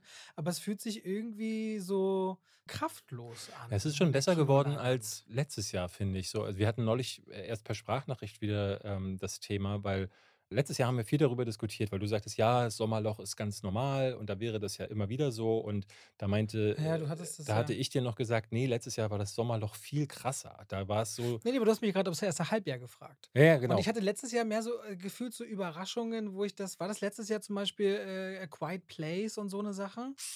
Äh, Ich glaube schon, der zweite Teil. Ich hatte irgendwie nicht. das Gefühl, wir haben so ein paar, äh, also was ich manchmal interessant finde, ist Horror geht irgendwie ganz interessant dieses Jahr. FSK 18 Filme gehen relativ steil im Kino. Also so ein paar brutalere Sachen sind kreativ. Blockbuster sind insgesamt ziemlich langweilig. Das finde ich so schade. Mhm. So die großen, teuren Filme sind auch gleichzeitig so Filme, die sich oft nach nichts anfühlen. Und mir fehlen so die richtig großen Überraschungen dieses Jahr. Also außer äh, The Whale und Spider-Man habe ich ja auch noch keine 10-Punkte-Filme dieses Jahr gehabt. Und für mich fühlt es sich so, Damit hast du 200 Prozent mehr Fünf-Sterne-Filme als ich. Also, Ja. ich äh, gebe die Höchstwertung ja sowieso nur sehr, sehr selten. Aber ähm, ich hatte so mit Sonne und Beton, mit. ja, Äh, das es, hat mich ja so überrascht, dass du den anscheinend noch mal besser ja, findest ja. als ich. Ich Ne? hatte so einige Sachen, ne? Ich hatte Rylane, ähm, Marcel, The Shell with Shoes on, Ja. Talk to Me, Pearl mochte ich sehr, Evil Dead. Also auf qualitativer Ebene, das hatte ich ja neulich schon gesagt, bin ich dieses Jahr wirklich angetan. Ich habe jetzt bereits meine zehn Filme theoretisch voll. Ähm, da kommt natürlich noch ein bisschen was dazu und dadurch wird sich dann diese Liste auch so durchschaffeln. Aber ich bin total in der Hinsicht beglückt Aber da ist so davon. ganz viel davon ist so auch gefühlter Hidden Gem Faktor. Das Ne? Also das ich sind, wünschte mir so geile große Filme. genau, da, das passiert einfach irgendwie nicht. Aber das ist schon seit Ewigkeiten nicht mehr. Also große Filme habe ich in meiner Liste äh, Across the Spider-Verse Ja. Und Der sich aber größer anfühlt durch seinen Erfolg, als noch bevor er gestartet ist, genau, weil der erste Teil ja komisch. gar nicht, der ist ja relativ sogar untergegangen und Evil Dead Rise ist so irgendwo in der Mitte, muss man sagen. Alles andere, was ich hier in meiner Liste habe, sind winzig kleine Filme wie Rylane oder eben Pearl. Ich wette, Ryline haben noch kein, in Deutschland noch keine 10.000 Leute gesehen Nee. auf Disney Plus. So, und das ist immer das Tragische. Und ich stelle mir ja häufig dieselben Fragen wie du. Und ich sitze dann auch immer da und denke ich, bin ich so ein Typ geworden, wie ich früher, wenn ich als Kind auf meine Eltern geblickt habe, die dann, äh, wo ich dachte so, äh, ich höre jetzt hier Heavy Metal und die hören Klassik, hoffentlich werde ich nie wie die. Und jetzt bin ich jemand, der statt mir Power Rangers anzugucken, gucke ich plötzlich irgendwelche Dramen von Also Ari die, Kl- Aster. die Klassik der Filme quasi. Ja, so ein bisschen so, ne? Und ich denke, merke aber, ja, aber das sind halt die Filme, die was wagen, die sich frisch anfühlen, ne? Also Rylane zum Beispiel, wenn du, wenn du jede Rom-Com, die im mit Blockbuster-Budget-Bereich dir anschaust, die aus den USA kommt, vergleichst mit so einem kleinen äh, Film, der aber sich so frisch anfühlt, das sind halt die Filme, die, gerade wenn Leute wie wir, die so viel gucken, zum Beispiel, ich hatte jetzt in meinem Video gesagt, ich habe 71 Filme gesehen, da sind ja die Serien und so gar nicht mitgerechnet. Wobei Also- ich auch kurz so dachte, boah, das hört sich gar nicht so viel an, wie ich erwartet hätte. Ich hätte gedacht, wir hätten oder du hättest mehr gesehen. Na, ich komme jedes Jahr so auf, ähm, es sind immer so 160, 180 Ah, okay. Ich Filme. irgendwie, aber ja, das, das, Mehr deswegen, geht auch gar aber nicht. deswegen meinte ich von Fakten tun manchmal gut, weil mein Gefühl wäre auch hier, dass es deutlich mehr ist. Da sind ja nicht mit einberechnet. Ich gucke ja auch fast, gerade schaue ich zum Beispiel für das, äh, nächste Woche möchte ich ein Tom Cruise-Ranking machen und deswegen hole ich gerade all die alten Tom Cruise-Filme nach, die ich noch nicht kannte. Was ist denn da so dabei? Was hast du noch nicht gesehen? Äh, ich hatte jetzt zuletzt ähm, geboren am 4. Juli. Der ist noch nicht gesehen? Das Nee. ist einer meiner Lieblingsfilme. Ah, Finde ich ihm. fantastisch. Ja, ist Ähm, ihm. und Tage des Die Donners. Ironie ist, er ist am 3. Juli geboren. Ja, ja, ja, ja. Und die Ironie ist auch, dass er, ich glaube, davor oder danach hat er Top Gun gemacht. Also in dem einen Film sagt er, Krieg ist schlecht und im nächsten sagt er dann, oh, Krieg. Naja, geboren am 4. Juli war ja auch von der Kritik so der Wendepunkt, wo viele so gesagt haben, ah, guck mal, genau, er da geht was. da haben sie ihm noch nicht den Credit unbedingt gegeben und dann kommt er äh, hier, das mit Dustin Hoffman, äh, Rain Man. Rain Man ist nicht weit weg, ne? Von Nee, nee, geboren am 4. nee, nee, ich ne? Ist glaube, ziemlich nah beieinander. Ganz nah beieinander. Ja. Und dann habe ich Tage des Donners geguckt. Ja, den habe ich noch nicht gesehen, nämlich. Das ist ja Kannst auch, dir sparen. Okay, Ist, äh, ich- Top Gun das mit Autos. Renn, Rennnummer, Mhm. ne? Ja. Da ist das einzige Interessante vielleicht, weil Nicole Kidman und er haben sich kennengelernt da am Set, aber der Film funktioniert äh, für mich leider gar nicht. Aber ja, also deswegen auch, neulich hatte ich ein Actionfilm-Ranking gemacht. Dafür hatte ich noch ganz viele koreanische Actionfilme Das geschaut. heißt, die schreibst du gar nicht mit Letterbox rein. Wenn du jetzt da geboren Nee. am 4. Juli siehst, Nein. machst du nicht nee, nochmal. ich habe für mich irgendwann mal Oder zumindest ohne Text, nur mit Sterne? Nee, mache ich nicht. Ich habe für Okay. mich irgendwann mal beschlossen, dass ich nur die neuen Filme, die ich sehe, ranke, damit die Leute, die jetzt sehen wollen, was hat David Hein als neuestes gesehen, damit die auf einen Blick sehen können, das sind die ganzen neuen Sachen. Ah, okay. Weil ich finde zum Beispiel, ich folge ja da recht vielen Leuten und ich merke immer, dann wird irgendwie ein Film von 1954 geloggt oder du kannst ja reloggen und Leute, die dann zum dritten Mal zum Beispiel Terminator oder so gucken, da kannst du dann so eine Funktion einstellen und da wird das wieder als der neue Film Ah, okay. Und das finde ich zu viel. So, und, aber dann würde ich auf wesentlich mehr Filme pro Jahr Mhm. kommen. Und äh, äh, genau. Und mir fällt auf, dass das die, die Sachen sind, die dann noch äh, spannend sind. Mir ist aber auch aufgefallen, dass das Publikum unerbittlicher geworden ist. Also du, ich, ich kann dir gar nicht sagen, liegt es daran, dass in meinem Video hatte ich auch gesagt, äh, die Zahlen sind immer noch hinter 15 Prozent, zumindest in den USA, hinter dem, was vor Corona der Standard gewesen ist. Weltweit dürfte es sogar noch mal schlechter aussehen, glaube ich. Bisher ist das eigentlich immer ziemlich korreliert. Also vor einem Jahr waren es noch 30 Prozent. Mhm. Dann hat es eigentlich weltweit tatsächlich einigermaßen korreliert. Ich finde jetzt aber 15 Prozent, wir waren ja vor Corona auf einem Rekordhoch, was den Kinomarkt Ja, ja. angeht. Und wenn ich mir überlege, dass in der Zeit Streaming so einen Boost bekommen hat und das wahrscheinlich, also an reiner Watchtime, die die Leute verbringen mit Filmen und Serien vor Corona und jetzt, würde ich vermuten, sind wir deutlich höher, was sie dem Medium generell zugewandt sind. Hätte ich gedacht, das Kino nur 15 Prozent zurück. Und ist das eine Zuschauerzahlstatistik oder eine Geldstatistik? Eine Geldstatistik, ne? Geldstatistik, ja. Ah, das heißt also Inflation, also sind es wahrscheinlich sogar eher 25 Prozent bei den hohen Inflationen. kann gut sein. Also was man Ja. auf jeden Fall sagt, 2018 sind, glaube ich, noch fünf, ich glaube, es waren sogar noch ein bisschen mehr Filme in die Millionengrenze gerutscht. Also da ist ein Brett nach dem anderen. Milliarden. Milliarden, äh. Entschuldigung, Milliardengrenze. Und dieses Jahr hast du nur Mario. Du hast Mario, der hat 1,3 Milliarden eingespielt und danach kommt als nächstes mit 800 und ein paar zerquetschte kommt erst Guardians. Und welcher Film könnte es noch schaffen? Mission Impossible vielleicht? Ich glaube, da, da wird viel gemunkelt. Ich, ich würde vermuten Barbie. Ich glaube, Barbie What? wird, ja, Kann ich mir nicht vorstellen. wenn Barbie funktioniert und lange, äh, lange läuft, also wenn der vor allen Dingen gutes äh, Word of Mouth bekommt. Ich glaube, bei Mission Impossible, weil die, die Mission Impossible-Reihe hat bisher, glaube ich, noch gar nicht die Milliardengrenze Aber hat, geknackt. der hat jetzt 90 Millionen Opening-Prognose, ist damit 50 Prozent über den bisher besten Mission Ja. Impossible Teil. Aber er ist auch teurer. Und das ist halt so ein ja, Punkt. aber es geht ja gerade um die Milliardengrenze. Genau, ja, ne? aber äh, ne, also die, die, es geht ja natürlich auch immer so ein bisschen darum, ist er denn dann profitabel? Und das ist eben gerade ein sehr großes Problem. Ähm, ich glaube, dass Mission Impossible könnte ein Kandidat sein, weil es natürlich durch Top Gun letztes Jahr vielleicht auch ganz viele Leute gibt, die jetzt sagen so, oh, der neue äh, Tom Cruise-Film, schauen wir mal. Aber was die Prognosen so versprechen, ist eigentlich nur Barbie da. Ne? Man kann dann nicht so richtig sagen, wie sieht es doch jetzt so bei so Filmen wie es kommt ja noch Aquaman 2. Der erste hatte auch über eine Milliarde gemacht, aber ich würde wetten, dass der nicht Das ist nicht funktioniert. die DC ist Zeit. gerade einfach durch. Und so Sachen wie Blue Beetle oder Craven the Hunter kann es komplett. Ich weiß jetzt nicht, wie Hunger Games noch funktionieren kann. Da wird es ja auch einen Spin-off Ende des Jahres geben. Of Songbirds and irgendwas anderes. Rattlesnake. Und das war's. So, dieses ist mehr Blockbuster ist nicht. Dune 2, ne, der erste, müssen wir auch nochmal klarstellen, der war ein moderater Erfolg. Der Aber da weiß man nie so richtig, wenn die Leute den nachher im Heimkino entdeckt haben und gesagt haben, oh, das ist ja wirklich richtig gut, Mhm. wie sehr das einzahlt auf ein Sequel und dann auch noch sich das genau im Doppel angeguckt wird. Also das könnte, und das ist ein Wannstart, das ist ein November, November. November-Start. Das läuft dann lang. Disney hat kein Star Wars oder irgendwas, was sie gegenhalten Genau, im ja. Dezember dieses Jahr. Also Dezember ist nicht stark bestückt. Hast du den neuen Trailer gesehen? Äh, ja. Übelstes Brett. Also da dachte ich so, was zur Ich Hölle so, ist denn ich jetzt gucke ihn los? das erste Mal und hatte nur Gänsehaut. Ja, ich habe den bei- beim- immer wieder Und beim geguckt. zweiten Mal hatte ich Tränen in den Augen. Keine Ahnung, da schießen mir die Tränen in den Augen. Alleine so Sätze wie Because you lost control, because I gained it. Ja, ja. Das ist einfach so deep, ja, wie er sich selbst. Das ist so ein so kurzer Part, in dem quasi so viel über diese Figur reflektiert wird und die Bilder sind so groß und dann auch wieder so intim und die Farbe und der Sound. Mann, ey, ist das geil. Also, Das das, sieht richtig toll. gut aus. ich kann- richtig, richtig gut. Also da kommt was auf uns zu.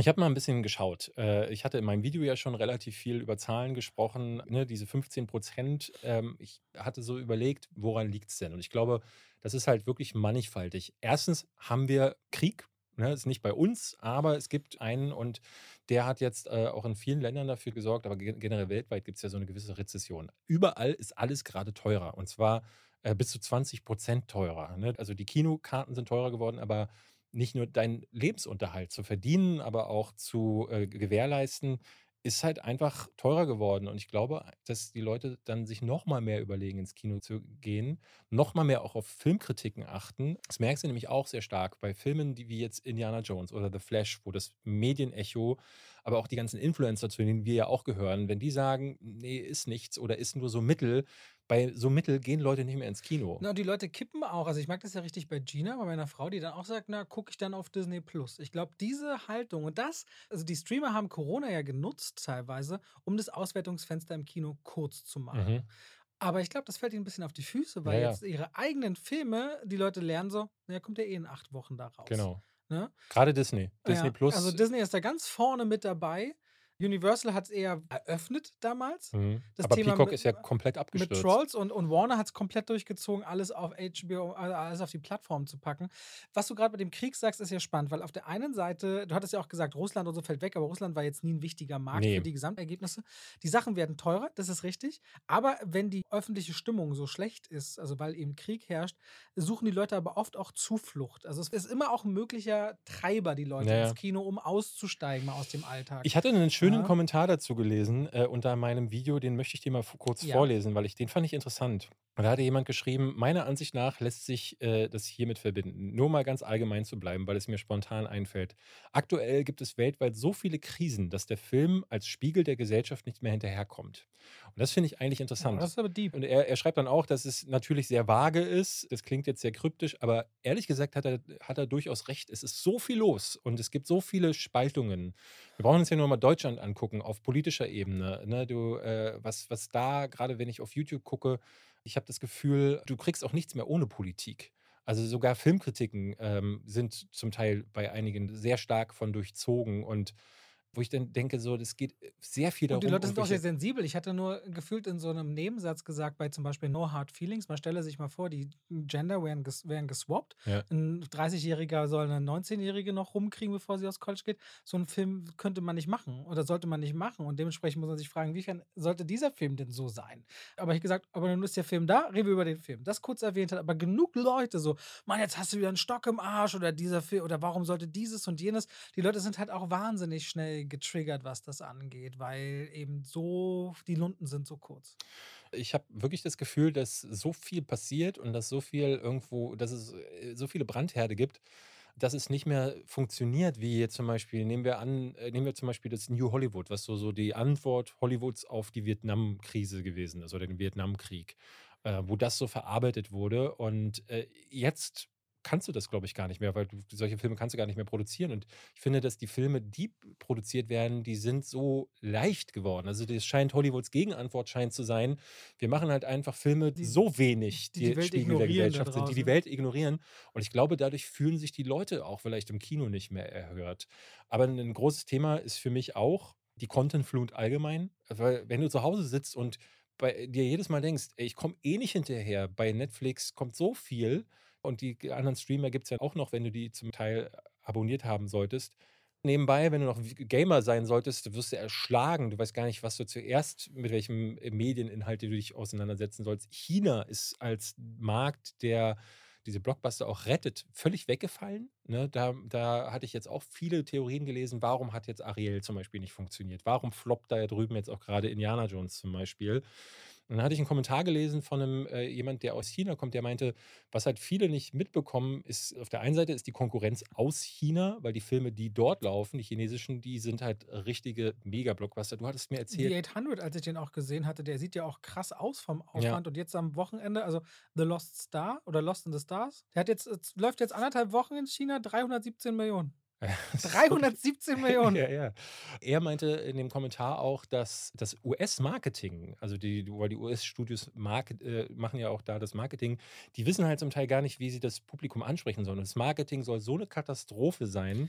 Er hatte zum Beispiel mal die Poster der letzten Filme gegenübergestellt, die in China dann ausgestellt werden, die sich so stark geähnelt haben, dass du die Filme nicht voneinander unterscheiden konntest. Und das ist natürlich so, ne, wenn du denkst, einfach du wirfst dein Zeug dahin und das Marketing wird einfach vernachlässigt oder du kannst an eine völlig andere Kultur dasselbe Marketing anpassen, wie du es in den ist, USA. Wenn du die Kultur nicht verstehst nee. und nicht auch die Kommunikation verstehst. Wenn du es nur melken möchtest, wird das Volk irgendwann merken, dass es gemolken werden soll. Genau, du, wo ist denn dann noch das Identifikationspotenzial? Guck mal, da sind dann Leute auf der Leinwand, die sehen zum größten Teil voll anders aus, also ja. komplett. Du hast dann das Identifikationspotenzial ja. nicht. Du hast dann die eigene kulturelle Geschichte nicht wieder gespiegelt und dann guckst du natürlich bei deinem eigenen großen Markt an die Geschichten, die du dann auch kennst. Ne? Und die Grenzen. Und wo du auch selbst Held bist und ja, nicht immer nur Schurke oder Bösewicht oder Gegenspieler. Ich meine, in der Realität hast du ja diesen Wirtschaftskrieg. Und jetzt durch den, durch den Ukraine-Krieg, wo ja auch China und äh, Russland durchaus auch so Bündnispartner, so halb sind zumindest. Also sie tolerieren es. Ja, ja, aber sie sind ja schon. Aber du kannst auch jetzt wieder lesen, wie, viel, wie, viele, wie viele Dual-Use Wirtschaftsgüter auch über verwobene Wege, auch über China ja, ja. Weg finden und so. Und ja. dadurch sind natürlich auch die Fronten zwischen diesen beiden Kontinenten oder zwischen diesen beiden Ländern irgendwie stark verhärtet. Und ich glaube, das spielt dann auch nochmal eine Rolle. Ja, man würde sagen, ich habe ja ab und zu mal gesagt, Frenemies, ne? Es gibt ganze Ebenen und Zweige, die, da sind sie komplett konträr und, und betreiben ja auch Protektionismus. In den USA so den Inflation Reduction Act, die versuchen, die komplette Solarindustrie wieder zurückzuholen, die Chipindustrie aus Taiwan rauszulösen. Und auch Deutschland. Ne? Wir kriegen hier Chipfabriken Fabriken von Intel und Co. Aber das führt jetzt zu weit, was die Wirtschaft angeht. Aber du siehst, die Filmindustrie existiert halt als Industrie global in einem Netz, in dem halt sehr viel passiert. Und diese auch durch Corona ewige Auslagerung von Lieferketten, vieles wird wieder zurückgeholt. Hm. Und damit äh, entstehen wirtschaftliche Grenzen die du aber in der Filmindustrie so nicht hinnehmen kannst. Mhm. Aber dann kommt die Streaming-Plattform, die mit einem Klick einen Film in 140 oder 150 Ländern released, die wieder ganz ja, anders ja. funktioniert. Es ist einfach, es ist schon irre. Ja. Es ist auch irre, dabei zu sein und das so zu erleben. Deswegen würde ich ganz kurz eine Sache noch sagen, weil du gesagt hast, dass alle so abgefuckt sind, also von dem, von dem, was draußen passiert. Das, was mich am traurigsten macht, auch an dem Tag wie heute, dachte ich drüber, wie wenig wir eigentlich dankbar sind für das, was wir haben.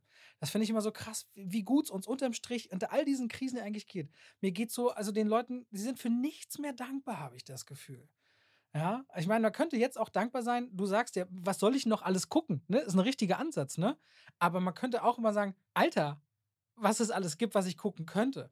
Ne, das hat man so Ja, wenig. ja, aber gut, man, man Ja, hört auch ganz viel und das muss man immer sagen. Wir beide kommen aus einer Position, die sehr privilegiert ist jetzt mittlerweile, ne, weil wir äh, in einem Punkt sind, wo wir, wir haben unseren Job, unser Job ist halbwegs sicher und wir verdienen gutes Geld damit.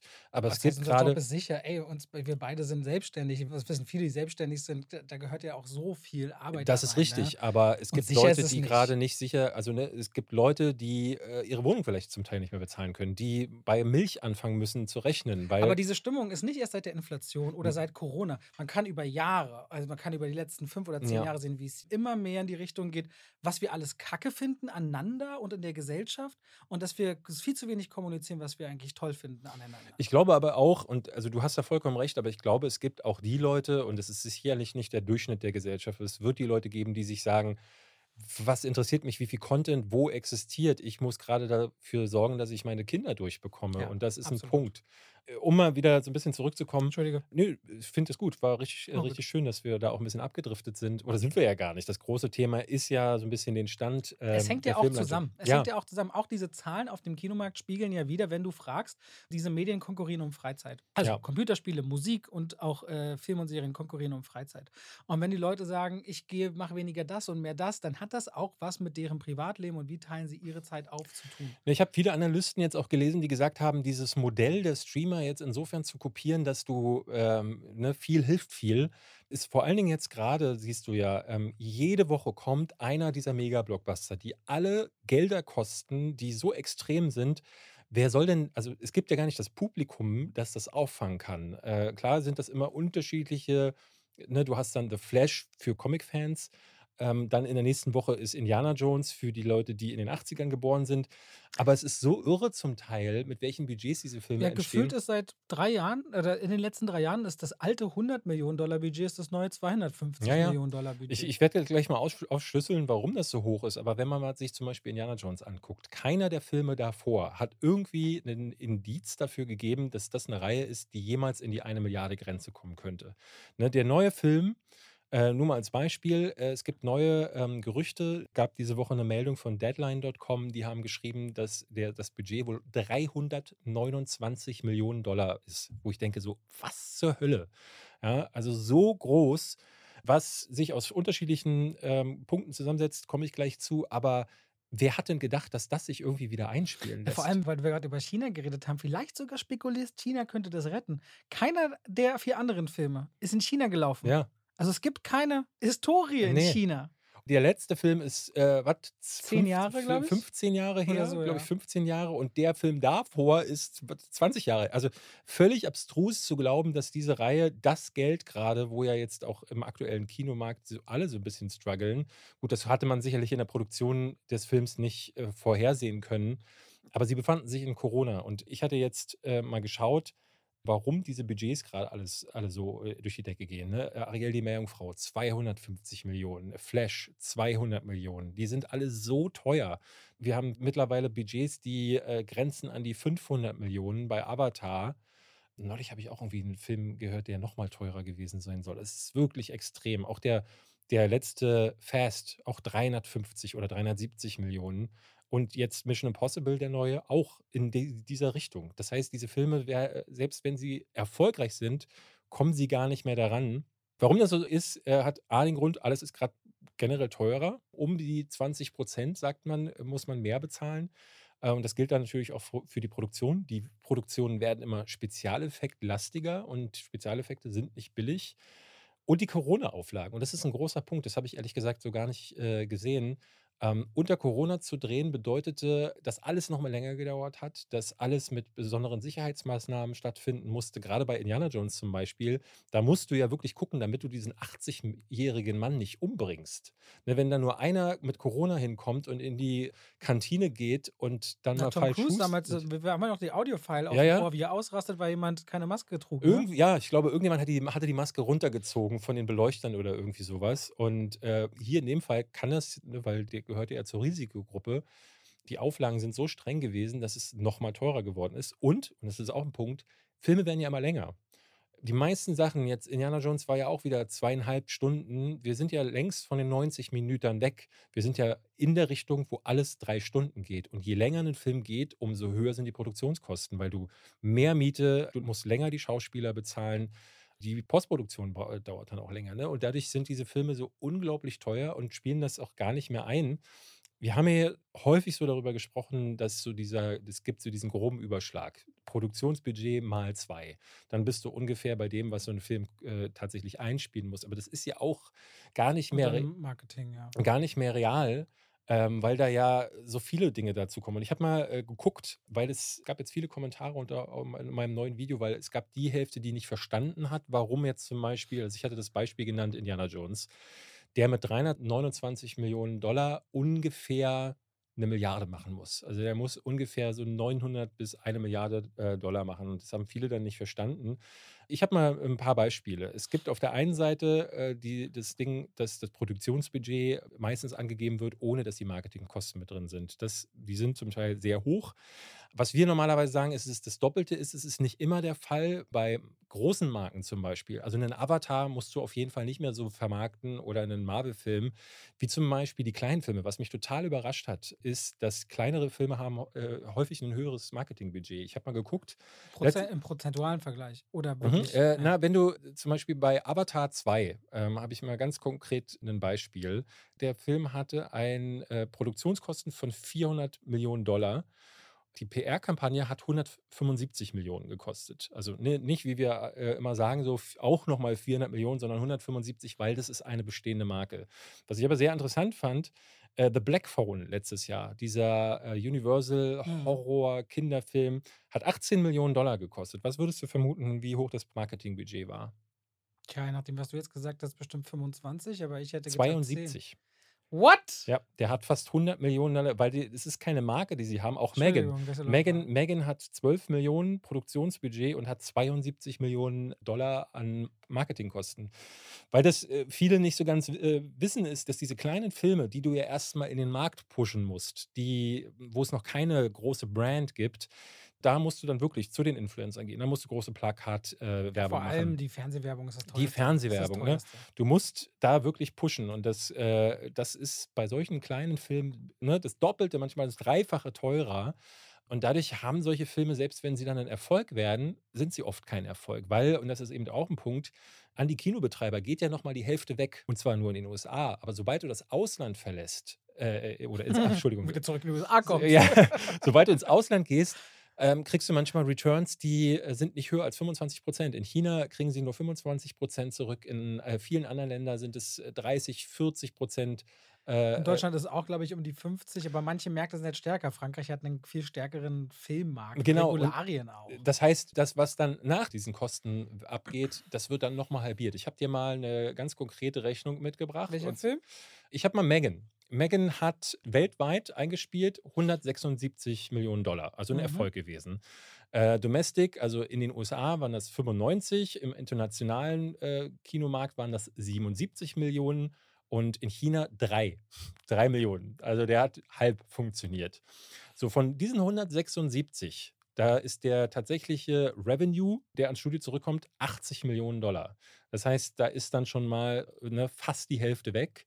Dann haben sie aber durch das Home Entertainment haben sie nochmal 45 Millionen. Also ich bin, das war Universal, ne? Mhm. Werden sie wahrscheinlich, äh, das kann dann gut sein, da bei Home Entertainment zählt, glaube ich, so DVD-Verkäufe mit rein. Da steht dann die Verkäufe an, wenn das über Amazon, wenn du dir den Film zum Beispiel da genau. ausleihst, äh, geht das alles in diese Kosten rein.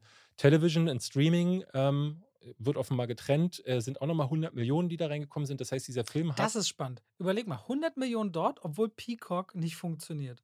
Was, überleg mal, was die auf Disney Plus oder so noch mit den Filmen verdienen oder auf Paramount. Ja, wie gesagt, Television ah. und Streaming, glaube ich, das, was ich gerade gesagt habe. Ich glaube, Home Entertainment ist dann wahrscheinlich nur DVD und Blu-ray und Television und Streaming ist dann eben sowas wie wenn du es an Netflix veräußerst, wenn du es irgendwo ausleihst ja, auf YouTube ja. oder so. Das heißt, dieser Film hat ein Total Revenue äh, von 225 Millionen, aber ja, Produktionskosten waren 12 Millionen. Prince and Ads. Ja, aber du hast doch gerade, warte mal, du hast 172 mir genannt, plus 100 Millionen, plus nochmal ein paar Millionen.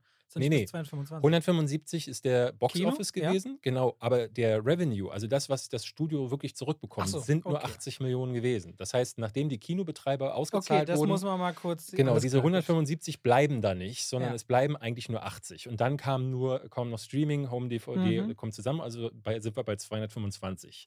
Und dem gegenübergestellt werden jetzt die Kosten. Produktionskosten 12 Millionen, Werbung 75 Millionen, Residuals, das sind so, du musst an die, an die Schauspieler zum Teil so Tantiemen bezahlen. Ja. Also wenn erfolgreich dann ist so ein Film, dann müssen die nochmal nachbezahlen. Viel Geld geht auch für die Participations drauf, also für Beteiligungen, die, da bin ich mir ein bisschen unsicher, ob es an irgendwelchen Studios, manchmal an wahrscheinlich an Investoren. Naja, oder auch Blumhaus, ne, der das ja macht. Äh, aber wie viel trägt der von den Produktionskosten? Wie viel kriegt der nachher an Kohle? Vielleicht auch raus? Förderung wahrscheinlich, die es in den USA Natürlich, so ah, das ist natürlich auch noch ein spannendes Thema. Ne? Förderung ist jetzt noch nicht inkludiert in das Thema. Was ich auch sehr interessant finde, ist, wird hier immer Videocosts mit aufgeführt. Ich bin mir nicht sicher, ich Das konnte ist nicht heraus. Serverkosten oder was? Für Nee, Video? Videocosts, ich dachte, das wird, hat das mit der Kamera oder so zu tun. Ich konnte nicht aufschlüsseln, was das ist, aber die sind Oder zum Teil. Produktionskosten für DVD und Blu-ray? Ich meine, das sind ja auch, ist ja, ist ja schon auch ein. Kann sein, also weil Ja. bei Avatar, ich habe das Beispiel auch mal bei Avatar, da ist der Revenue, den sie gemacht haben, weil der hat ja 2,3 Milliarden eingespielt, zurückkam kam ans Studio 1,2. Immerhin, der Film hat also äh, letzten Endes mit TV und so hat er 1,6 Milliarden gemacht, aber die Kosten waren eine Milliarde. Deswegen, das hat er ja immer gesagt, der muss eine Milliarde einspielen, um in den grünen Bereich zu kommen. Und da waren diese Videocosts zum Beispiel 100 Millionen äh, und diese Beteiligungen, also das, was sie an Geldern, die sie sich irgendwo anders zusammengeholt haben, waren 300 Millionen. Also wahnsinnig viel Geld dafür ausgegeben. Aber umso spannender ist dann natürlich, wie sieht, also diese Zahlen halten sich ja immer bedeckt. Also ich habe ja immer gesagt, ab dem Punkt, wo Scarlett Johansson 40 Millionen Entschuldigungen bekommen hat für Black Widow, der gleichzeitig auf Disney Plus rauskam, da konnte man dann nur ahnen, wie viel Kohle die mit diesen Streaming-Plattformen später machen. Also es hilft da, äh, deadline.com ist eine sehr schöne Ja. Seite, die wirklich das genau aufschlüsselt. Äh, Vieles ist dann häufig geschätzt, ähm, weil die Studios natürlich nicht gerne diese Zahlen rausgeben, aber die haben oft Ich hatte mal einen Marketingchef, ich mal kurz eine Zahl zwischenschmeißen, der hat äh, mir mal gesagt, mal, sie kalkulieren overall in so einem Jahr alle Filme, die rauskommen, ja, Geldeinsatz, was man sie zurückkommt, eine Rendite von 11 Prozent. Boah, das ist ja nichts. Na, das, damit machst du aus viel Geld extrem viel. Also wenn du 11% Rendite erwirtschaftest, das ist ja das, was du on top hast, wenn du alle deine Mitarbeiter bezahlt hast und so. Ah, Und da okay. sind natürlich auch alle Verlustgeschäfte schon mit drin und die, die gut laufen. Also overall, du hast Verlustfilme, du hast Filme, die machen Geld. 11%. So, ob die Zahl nun eine Person, die mir das gesagt hat, Jahre her, aber trotzdem, und 11%, sorry, aber wenn ich ins Depot mal baller, dann rechnest du vielleicht über die nächsten 40 Jahre zwischen 6 und 8 Prozent. Äh, machen wir sogar 5 Prozent inflationsbereinigt. Ja, okay. Also es ist schon nicht, es ist Aber es schon ein wirkt- Geschäft, aber es wirkt bei diesen Beträgen immer so, also manchmal habe ich das Gefühl, die können gar nichts einnehmen, weil so viel Geld rausgeballert wird. Und manchmal habe ich das Gefühl, da muss doch so viel übrig bleiben, aber es ist wirklich strange. Aber das, das, ist, das, das spiegelt es ja ganz gut wider. Ja. Ja. Also, dass du sagst, eigentlich müssten die alle pleite sein oder die müssten stinkreich sein, Mhm. aber ich weiß. Und wie viele Beteiligungen ist, ich meine, sind ja auch noch alles Aktiengesellschaften. Also, wenn ich jetzt hier Aktien habe, kriege ich ja auch Dividenden ausgeschüttet oder äh, die werden wieder reinvestiert, wenn sie in einem ETF oder Fonds sind. Ne? Also, die schütten ja ihre Gewinne am Ende des Jahres auch wieder anteilig an ihre Aktionäre aus. Mhm. Oder in der Hauptversammlung wird beschlossen, was damit geschieht. Ja, Riesenkonstrukt, aber ja. Also aktuell ist es ein Jahr, wo ich unter meinem Video hatten viele Leute geschrieben, ja, aber du hast jetzt immer geschrieben, das ist bisher kein gutes Jahr gewesen, aber es gab ja qualitativ hochwertige Filme. Und ja, aber die gab es im Independent-Bereich. Und der Independent-Bereich, der spielt letztlich keine Rolle. Ne? Also darfst du nicht vergessen, ähm, nur weil jetzt ein Bo is Afraid mir gut gefallen hat, der Film hat nicht stattgefunden an der Kinokasse. Auch, wie du sagtest, Rylane. Also ohne uns würden wahrscheinlich sehr viele Leute da draußen gar nicht wissen, dass dieser Film existiert und haben ihn wahrscheinlich auch trotzdem noch nicht geguckt. Das sind keine Filme, die das Kino letzten Endes retten werden. Und was ich immer denke, das Bigger Picture, das informiert ja auch das, was wir die nächsten Jahre bekommen werden. Ne, Dieser Juni sah richtig katastrophal aus für einige Studios. Und das wird Der Entscheidungen. August sieht auch nicht doll aus. Nee, ja, da sind wir im Sommerloch. Ja, ne? okay, da, schon. da haben wir dann äh, Insidious 5. Und Nee, CDS 5 startet jetzt ja, stimmt. diese Woche. Diese Woche, ja. ja. Ja, kam gar, keine, gar keine keine und das lässt auch über die Qualität, Ja, Qualität einiges Qualität. Ja, aber wir haben Equalizer 3, Expendables 4. Also es ist so, es sind so die mittelkleinen Filme, die dann in der Zeit das aus, aufholen müssen. Aber ich glaube halt fest daran, dass die Studios auf diesen Monat zurückblicken werden und sagen, okay, unser Learning ist einfach, ja, was ist das Learning eigentlich? Was lernen die daraus? Kriegen sie die richtigen Signale? Was sind überhaupt die richtigen Signale? Das muss man ja auch nochmal Im sagen. nächsten Jahr waren wir, also durch den Autorenstreik, der immer noch läuft. Ich und den mein, vielleicht den Schauspielerstreik muss man auch nochmal. Jetzt entstehen ja, also jetzt wäre ja die Zeit, Filme zu drehen, die nächstes Jahr im Juni rauskommen. Also nächstes Jahr wird man merken, dass jetzt Autoren streik, Ja, ja. gestreikt haben oder streiken. Gut, bei den Drehbüchern, glaube ich, merkst du es nicht. Ähm, ich glaube, du könntest endlosen Autorenstreik haben und trotzdem zwölf neue Fast and the Furious-Filme rausbringen und keiner würde es bemerken. Das könnten wir beide dann auch schreiben. Auto Okay. fährt geradeaus, plötzlich kommt aber der Mond auf die Erde gefallen und Dom Toretto sagt, nicht mit mir und meiner Familie. Und Hey. jetzt mache ich mir erstmal Corona auf. Hey Moon. Da möchte ich erstmal anstoßen hier mit dir. Komm, Ich bin schon fertig lange. Okay. Ich das war Fake von David. wollen wir mal einen Ausblick wagen? Jetzt haben wir viel zurückgeblickt und gesagt, das lief jetzt aber nicht so gut, aber wir haben ja vorhin schon gesagt, was könnte Ja. noch ein Erfolg werden. Ähm, worauf freust du dich noch so? Dune, das ist ganz klar oben. Hm? The Creator, da bin ich gespannt, was dahinter steckt. Genau, ich habe mir vorhin rausgeschrieben, wann der startet und zwar am 28. September. The Creator Das ist ist gar nicht so lange her. der neue von Gareth Edwards. Ich sag dir, wie es ist. Wirst du nicht okay finden, aber ist auch egal. August, Mac 2. da hab ich Bock drauf. ich mag Trash-Filme. Da bin ich dabei. Für dich kommt auch Herrera-Gu Rendezvous. du findest ja nicht schlecht. äh, nächste Woche ist die. Presseverführung. Habe ich mir Ja. schon auf den Zettel geschrieben, werde ich mir wahrscheinlich angucken. Kommt für dich. Ich schau mal ein bisschen drüber. Sag mal du. Ich freue mich super auf The Killer. Das ist der neue David Fincher-Film ähm, mit ähm, Michael Fassbender wird äh, mitspielen, äh, geschrieben von Andrew Kevin Walker. Das ist der Mann, der Sieben geschrieben hat, unter anderem. Mhm. Äh, oder 8 Millimeter. Äh, jemand, der sich mit Thrillern auskennt. Gemacht vom Regisseur, der das Thriller-Genre quasi in die Moderne geholt hat. Startet am 10. November auf Netflix leider. Ich hoffe, das ist ein Ah. Film, den Netflix vorher nochmal ins Kino bringen wird. Killers of the Flower Moon. Natürlich. Logisch. Großes Ding, was man noch Am 19. Oktober kommt der auch in die Kinos. Das ist so ein Beispiel, wo der dann auch vorher nochmal eine Kinoauswertung bekommt. Danach landet er auf Apple. Ich habe noch Poor Things auf der Liste. Das ist der neue Yorgos Lantimos-Film. ja, den habe ich doch. Emma Stone Genau. spielt in so einem. Der Trailer sieht fantastisch Ja, aus. ne? Diese Tennisnummer zu dritt. nee, Diese Dreiecks. Nee, Nein. ich meine den anderen. das ist den von mit Zendaya, die Das ist Tennisnummer Luca. Guadagnino. Das Ja. ist, ist so in so einer Ménage à trois Das gefangen. sieht mega aus. ja, ja, da hab, den habe ich mir auch auf Der andere, äh, Puff. Gorgos Lantimos, äh, Es ist der, Willem Dafoe und Emma Stone ist so eine Frankenstein-Geschichte Ja. mit ihr in so vom, halbschwarz. vom Favorite und Sieht Mega gut aus. Ja, da weiß ich schon wieder nicht. Ist mir schon wieder ein bisschen nee, zu viel. Genau mein weiß Ding. ich auch Freu nicht, mich, freue ich das mich schon wieder. 12. Oktober kommt der. Und dann, ich muss sagen, ich freue mich ein bisschen auf Equalizer 3, also um mal in diese Ich Richtung fand zu den gehen. zweiten blöd. Ich fand den auch nicht so geil, aber ich mag diese Ein-Mann-Armee-Filmchen einfach sehr gern. Deswegen, Ich bin gespannt äh, noch, ehrlicherweise, weil ich es im Dezember irgendwie auch passend finden werde, äh, Wonka. Da bin ich gespannt, was oh, dahinter weiß ich nicht. Ist ja ein Musical auch wieder. Ich weiß, du magst Musicals. äh, und Timothy Chalamet, ich dachte jetzt bei dem Trailer Für dich muss Disney eigentlich die Hölle sein, ne? Zeichentrick, Musical. Ne, ich mag ja, also ne, bei Nimona habe ich es jetzt wieder gesehen, Zeichentrickfilm. Ich meine, wir vergessen jetzt natürlich die Filme, die jetzt starten. Bei Oppenheimer bin ich natürlich ja, sehr Oppenheimer, gespannt. Barbie, Mission Impossible, das ist ja ganz klar. Mission. Impossible kriegt auch schon echt sehr gute Kritiken. Ja, Ja. aber Ich beneide, äh, achso, nicht, da darf ich ja dann nichts sagen. wieso? Wo du hingehst. Ach so. Ja, aber das weiß doch jetzt eh jeder. Ich muss sagen, der Turtles-Film sieht nicht übel aus. Ich weiß noch nicht, entweder wird es richtig schrottig oder es kann was. Ich weiß es nicht. Ja. Ich glaube, einer der mistigsten Filme, die jetzt noch kommen, wird dieser Gran Turismo-Film. Dieser äh, Rennfahrerfilm von Sony. Ähm, ich glaube, das wird einfach nur scheiße. Ich weiß glaube, nicht, dass Blue Beetle auch ganz ge- schlimmes Gekröse Meinst du wird. nicht, dass Sony mit diesen eigenen Computerspiele, das haben sie ja auch bei, bei äh, hier Uncharted ganz okay hingekriegt? Weißt du, was ich total So. krass fand? Ähm, du kennst das wahrscheinlich nicht. Es wird eine Twisted Metal-Serie geben. Die kommt jetzt, glaube ich, im August auf Peacock. Also Universal hat, und ich glaube, die haben 90 Millionen Dollar in die Hand genommen, um eine völlige Nischenserie. Das ist eine Autorennserie für die Playstation gewesen. Ja. Mit so einem Clown, der äh, Sweet Tooth hieß, der so ein Killer-Clown und dann fährst du da aber eigentlich nur gegeneinander. Der Trailer sieht unterirdisch aus. Und ich dachte so, 90 Millionen Dollar bei einem Streamer, der ja eh schon nicht funktioniert bei Universal. Das ist Irrsinn, wie viel Geld rausgeblasen Ich habe wird. übrigens eine Serie gesehen, einen Trailer, wo ich dachte, oh, das sieht gut aus und das könnte dir auch gefallen. Und zwar, falls du dir das, damit du, damit du sagen kannst, za, das hat Robert gesagt, Somebody Somewhere. Sagt dir das was? Nee. startet diese Woche auf Sky-Wow, weil HBO hat auch auf IMDb richtig gutes Ranking. Aha. Somebody Somewhere. Worum geht's? Also eine Frau, die anscheinend sehr übergewichtig ist, eine Außenseiterin, gefilmt fast manchmal ein bisschen dokumentarisch, die aber eben auf andere auch so Ausgestoßene trifft.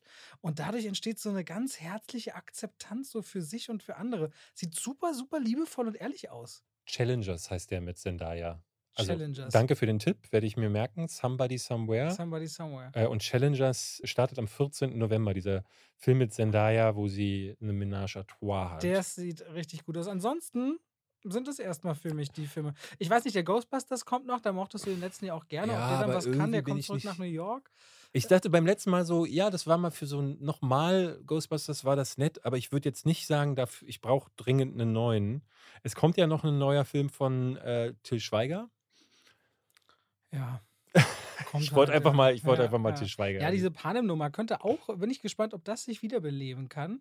Natürlich auch interessant, aber also für mich war es das. Also dieses Jahr äh, hat dann nicht mehr viel. Ich, Napoleon, der muss auch kommen. ja, kommt der noch? aber der wahrscheinlich nicht ins kommt der Kino, noch? oder?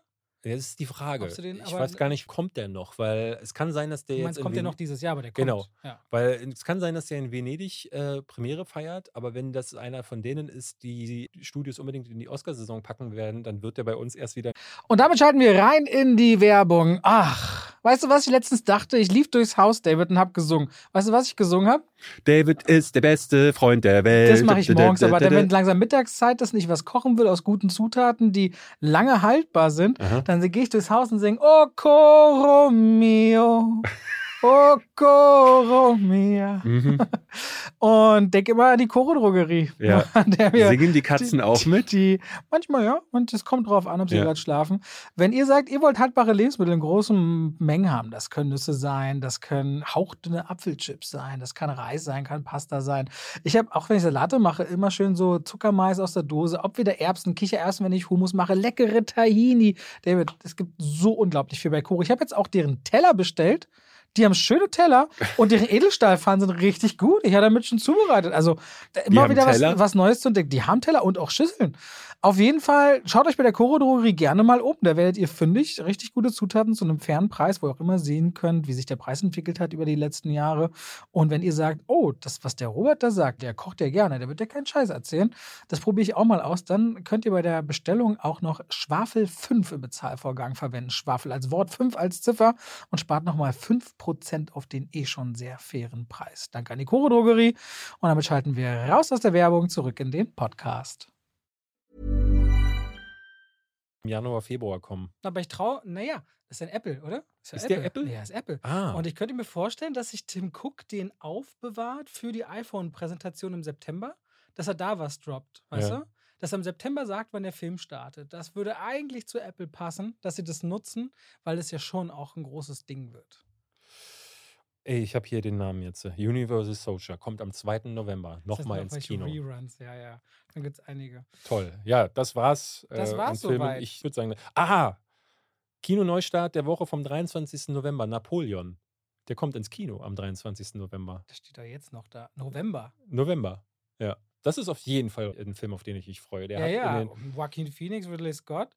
Ja, Ja, ja, der ist hier, ob der, aber ob es da wirklich bleibt, mal sehen. mal gucken. Mal gucken. Werden wir sehen, wir werdet es hier hören. Danke fürs Zuhören. Das war heute sehr zahlenlastig. Tut mir leid, aber ich habe. Ach Quatsch, das war sehr, sehr interessant, meinst du? Ja. Gut. Tschüss. Bis nächste Woche. Tschüss.